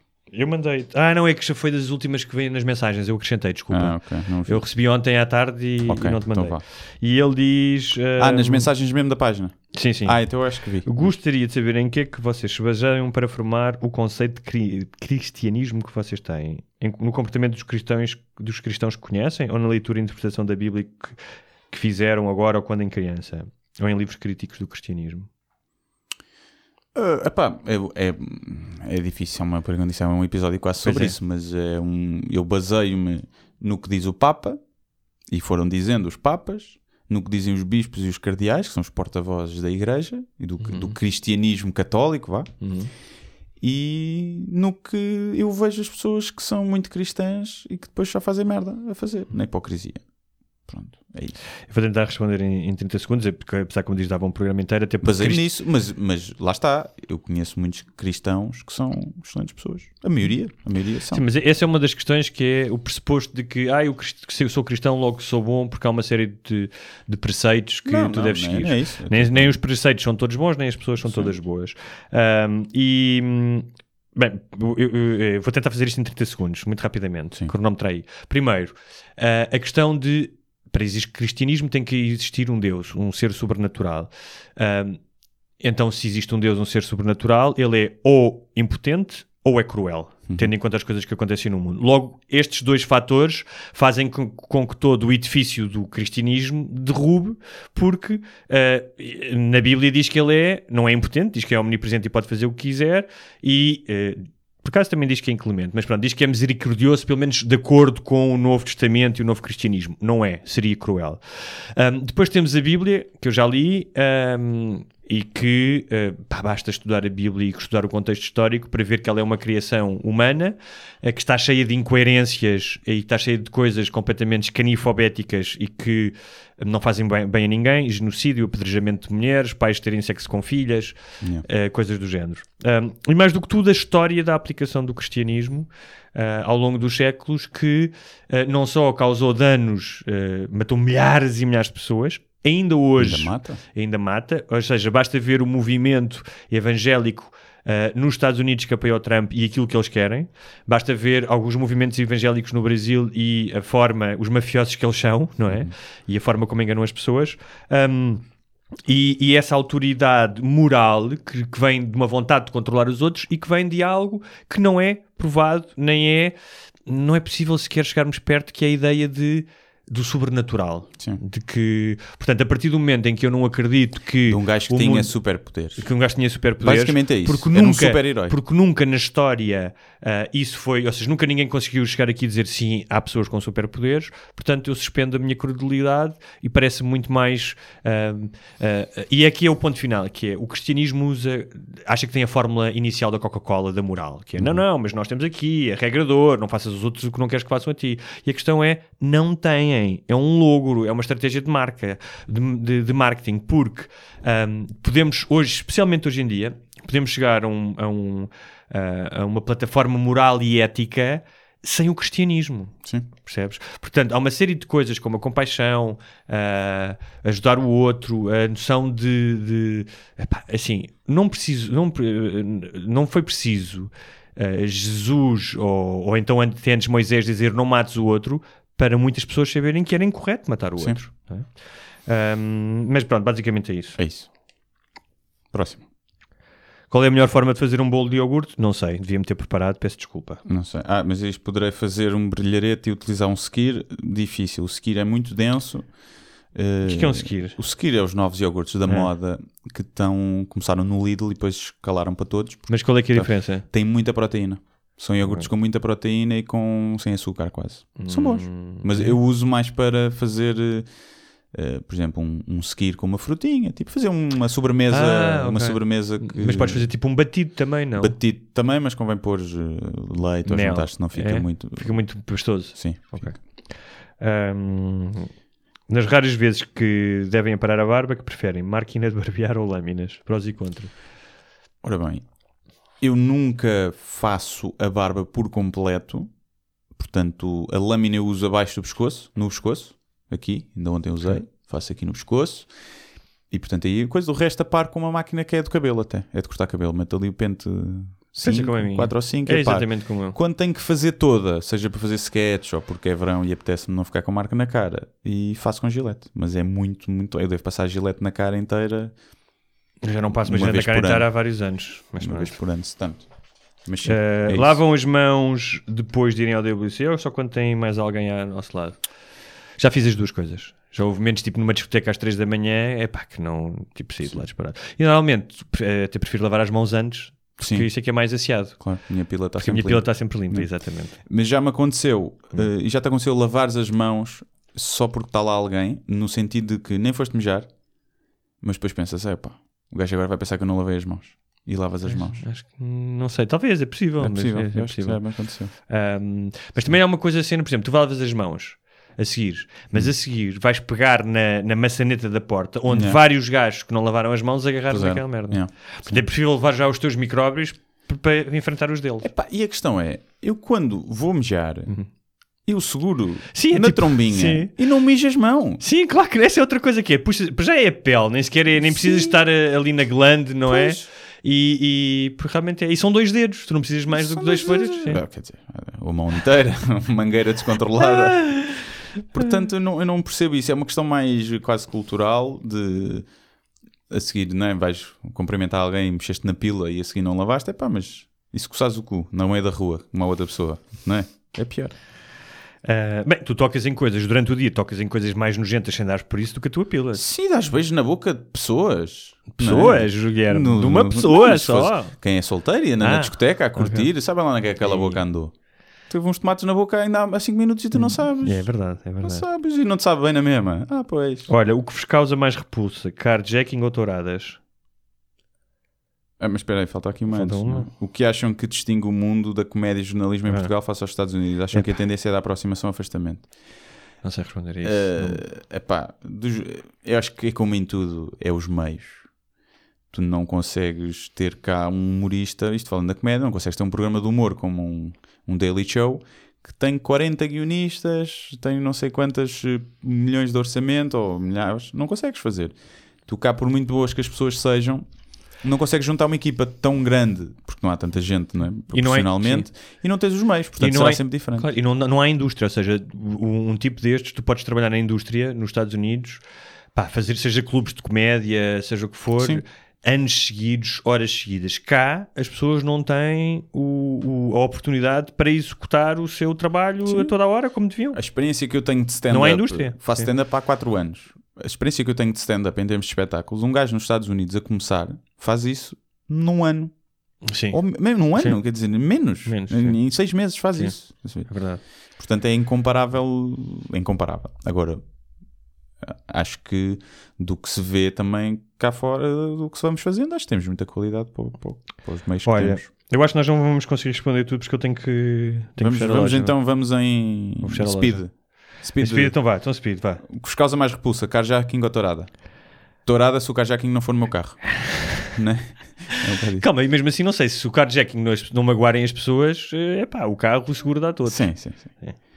Vocês têm alguma história sobrenatural que realmente tenha acontecido com vocês que gostariam de partilhar? Não tenho Eh, não. e não acredito e, e não. Não, também não tenho. Eu tentei fazer o jogo do copo, o Ouija board e essas merdas, nunca se mexeu o cabrão do copo, o que prova que os espíritos não gostam de mim. À próxima. Imaginem que estavam na cama com uma rapariga e durante o ato ela dizia: Ai meu Deus, era razão para parar e dar-lhes uma, dar-lhe uma reprimenda? Não. Não, porque eu vi Acho eu via isso como um elogio. Aliás, há aquela anedota em que o Maradona está na cama. eh, bem, estraguei o punchline da anedota, esquece. Essas, para essas gajas a contar anedotas. esquece, esquece. Eh, Eh, Mas não, acho até que pode ser giro. Acho que pode ser giro, sim senhor. E é sinal que a podes eh, depois castigar. Sim. Porque és Deus, podes fazer o que quiseres. Não é? Antes Deus do que Sim. Pedro Santana Alá Lopes. Akbar, Ah, sim, alá, isso ela gritar Alá sim, Akbar. Alá Akbar, sim. Nunca experimentei isso. Ok. Eh, inventem um programa reality show que eh, acham que seria ideal para vocês. Muito difícil. Tu pensaste sobre isto? Pensei que era um. Hoje em dia era um programa em que eu era o único candidato e estava numa casa eh, a fazer as coisas que gosto de ler e com. A única coisa, queria os, os privilégios, que era Sim. um cozinheiro para me cozinhar, essas coisas todas. E, e depois não queria mais. Não queria mais Eu gostava de fazer uma coisa ao estilo do Is America, do Sacha Baron Cohen. Gostaria de fazer uma cena dessas, cara. Mas isso não é bem um reality show, não é? É, é um programa barra reality ok. show. Pronto, Ah, então aí. ok. Mas também gostava de fazer uma coisa que era entrar na Casa dos Segredos, Uhum. Caracterizado, não é que houvesse perigo de me conhecer, mas pronto, mas, eh, e em personagem, lá dentro ser um grande bronco, e há as gajas e tal, e não era sei o quê, e não saber. Mas tinhas que ir para o ginásio uns meses antes e Sim, fazer umas tatuagens. fazer, não saber qual era um país da África, pensar que a. África é um país, Sim. ser membro aqui, depois chegar ao confessionário e dizer esta gente é tão burra, Isso caralho." era muito bem feito, meu. Isso era brutal. Era brutal. E esta gente é tão burra, tão burra. Mas chegas lá dentro Pá, mas é isso é, era um programa cómico engraçado de fazer. Ou seja, tu vendias o reality show aos candidatos e depois ias metendo lá pessoas a. É. Isso era uma grande ideia. Devias fazer isso. Devias vender isso ficas rico. É. Ahm, duas questões Tens aí. que me- duas questões que me dão no céu da. Ela queria escrever só, da boca. Eh, Eu não percebo o que é que ela. Sexo masoquista. Com brinquedos, fetiches, Fetiche, sim ou não? Isto dá-lhe comichão? Isto ficou cortado aí também. Sim, ela dá-lhe. Então sim, ela- mas mas ela, ela dá. Ela dá-lhe comichão, sexo. Eu acho que o sexo é se é entre dois adultos ou entre, entre pessoas eh, e é consentido, pá, as Sim. pessoas, e não magoam ninguém, Sim. não magoam outras pessoas, elas fazem o que bem entenderem. Ah, sim. Eu- É assim, masoquista, tipo, dor, isso não é. Não, não, mas estou a dizer elas, Sim, não, mas sim, estou a dizer um sim, ponto de vista sim. pessoal. Amarrar, de vez em quando, é giro. Uh, com brinquedos também pode ser giro. Uma palmada no rabo Ah, também. não, isso é essencial. Sim. E tem que lá ficar a mão marcada. De- Uma auto uma auto, uma auto, não, auto, Auto não, a outra pessoa. Fica- asfixia durante o orgasmo, Orgasmo também é e tal, giro. é. Mas agora cá, tipo, gag balls e chicotadas a, a fazer sangue, isso não é. e, e a chamar, cuspirem na cara e chamarem-te nomes. Também gosto, também é giro. Também é giro. Ai, ai.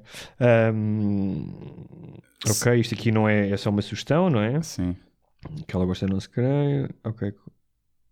Creio que se vocês tivessem uma relação Ah. amorosa, à partida dar-se-iam super bem. Isto é eu e tu. Ok. Mesmo com o Hugo a chocar-se com algumas atitudes do Guilherme, tipo deitar beatas e tal, não sei o quê.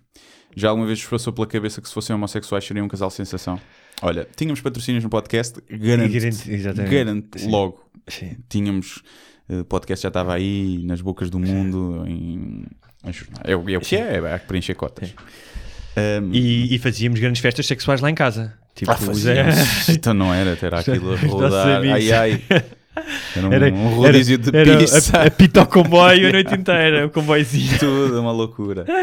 Ai. Pois é, seríamos. Havia aqui o problema da idade, não é? Uma diferença de Mas eu idade. dizia, olha, vai comer os Sim. teus rapazitos que eu vou comer os Sim. meus, não é? E, e pronto, E não. pronto. Nunca Mas teríamos pensei, uma, nu- teríamos nunca uma- pensei nisso. teríamos- eu também nunca pensei, mas teríamos claramente uma relação aberta. não é? Sim, sim, acho que sim. Acho que...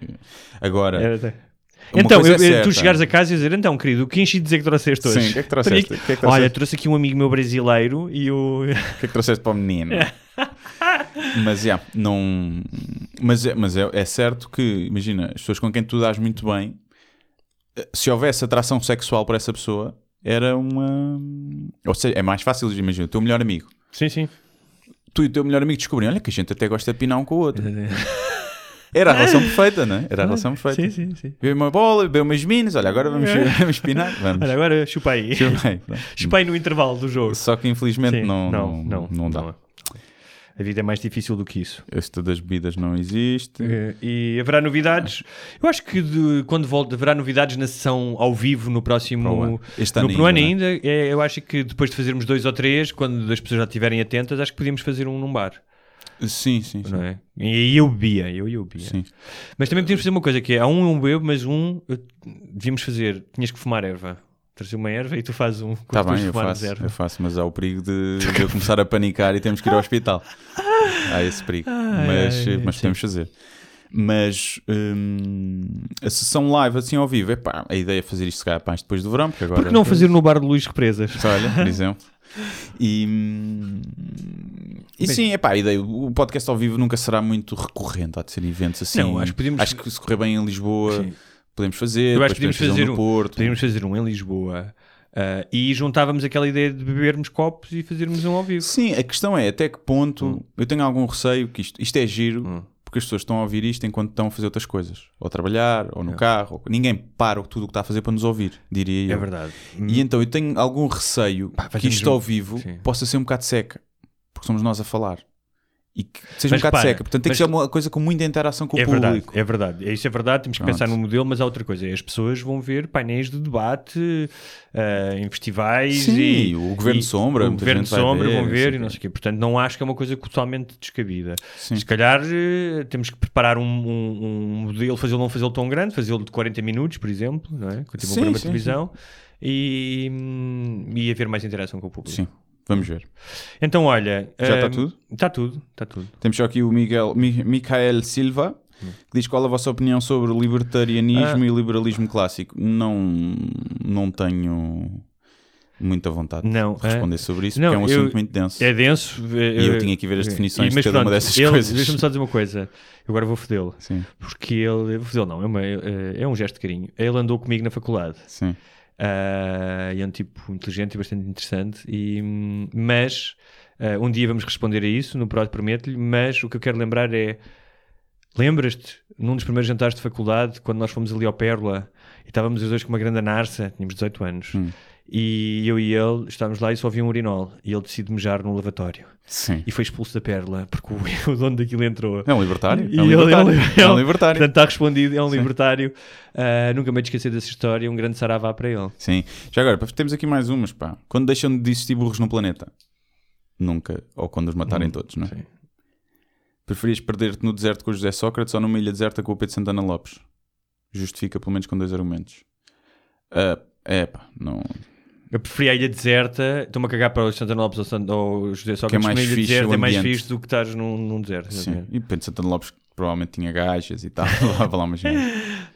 Se a Zay tivesse de ficar aos cuidados de uma destas pessoas na tua ausência durante duas semanas, qual seria? Cristina Ferreira, Rita Ferro Rodrigues, José Sócrates, Demi Lovato, Peruca, Judite Souza ou Bruno Carvalho? É a tua cadela, portanto. Sim. É quem é que tu Mas podemos fazer a tua também.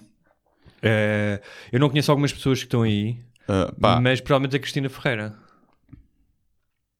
eu deixava Queres? o Peruca. que é o peruca. É um rapper. É Pitbull. Ainda entrava nos videoclipes do Peruca. Então, pronto, então também o peruca, pronto. Sim. Peruca. Tem andava sempre mocada com o cheiro, com o cheiro da ganza, mas, é. Eh, mas sim, a Judite Souza, não por causa das piscinas. E a Cristina Ferreira também não podia ser, mas tudo o resto, não. A Rita Ferro Rodrigues também se calhar trata bem dos cães, ainda por cima ela é uma fêmea. Exatamente. Se fosse um cão, Se fosse um não macho, deixava. exatamente. não deixava. Como é uma cadela, deixava. Pronto, acho que é isso. É isso, vamos de férias, voltamos no início de setembro. Sim, é início. Quem não, quem não ouviu sabemos. tudo, aproveitem quando estiverem a querer eh, na praia passar um bom bocado, ou são os episódios antigos. Exatamente. Há sempre essa possibilidade. Eh, pedimos eh, como um encarecidamente, já agora que estamos no fim Hum. desta temporada, que eh, surgiram o podcast a, a amigos. Exatamente. Pronto, porque este formato longo de podcast é sempre pouco partilhável, porque ninguém vai partilhar um, um áudio de uma hora ou de duas, e portanto vai viver muito do passar a palavra, do boca a boca e do, do partilharem com amigos. De, não é preciso partilhar no Facebook, isso é mesmo tipo, Sim, pá, deem a conhecer amigos, ah, Sim, quando tiverem, que às vezes estão num jantar e "Epá, o Sim. que é que tens visto aí de séries, Yeah. não sei o quê, olha, olha. um pessoas que podcast." vocês saibam que sigam um podcast ou Uhum. que sejam pá, que gostem de, de- de- deste tipo de formato e sugiram, porque é, giro, é difícil aumentar a base de seguidores de- deste tipo de formato. Nós temos mais ou menos sempre consistentemente as mesmas pessoas, portanto são muito fiéis, mas é difícil aumentar. É verdade, é verdade. Devido ao formato, isso pode acontecer, facilita com convidados, lá está, só que nós não queremos ter convidados só para ter mais views, queremos ter convidados que queiramos falar e então depende também de, de vocês. No caso de algum de vocês for milionário, Sim. ser milionário e quiser depositar 100 mil euros na conta de cada um, Olha, é é só contactar-nos por e-mail que nós até vamos à vossa casa sim, sim, sim. Lavar roupa, pequenos serviços. se Não, fazemos um podcast lá em Fazemos um casa podcast dessa lá em pessoa. casa, exatamente. casa dessa Portanto, pessoa. é só isso. Nus, nós nós nus. mandamos, todos nos, mandamos o NIB. Nos, pronto. Boas Portanto, férias. Algum rico que nos queira comprar, tipo palhacinhos, Todos temos um preço. todos temos um preço, somos todos uh, prostitutas. É isso. É isso. É essa a mensagem que nós queremos deixar-vos para este verão. Todos somos prostitutas. É isso. Uh, aproveito para dizer Ah. que vou estar de férias uh, pelo Algarve e por Espanha. Se alguém me vir, pague-me copos, Sim. porque eu vou estar lá sozinho. Se, se não for para pagar copos, ignorem-te. Não, é? Não vão chatear-te. É isso. Adeus e um tudo de bom, Tudo gostoso. bom. Esperemos que o mundo não acabe no próximo mês, não é? Uh, a partida não acaba.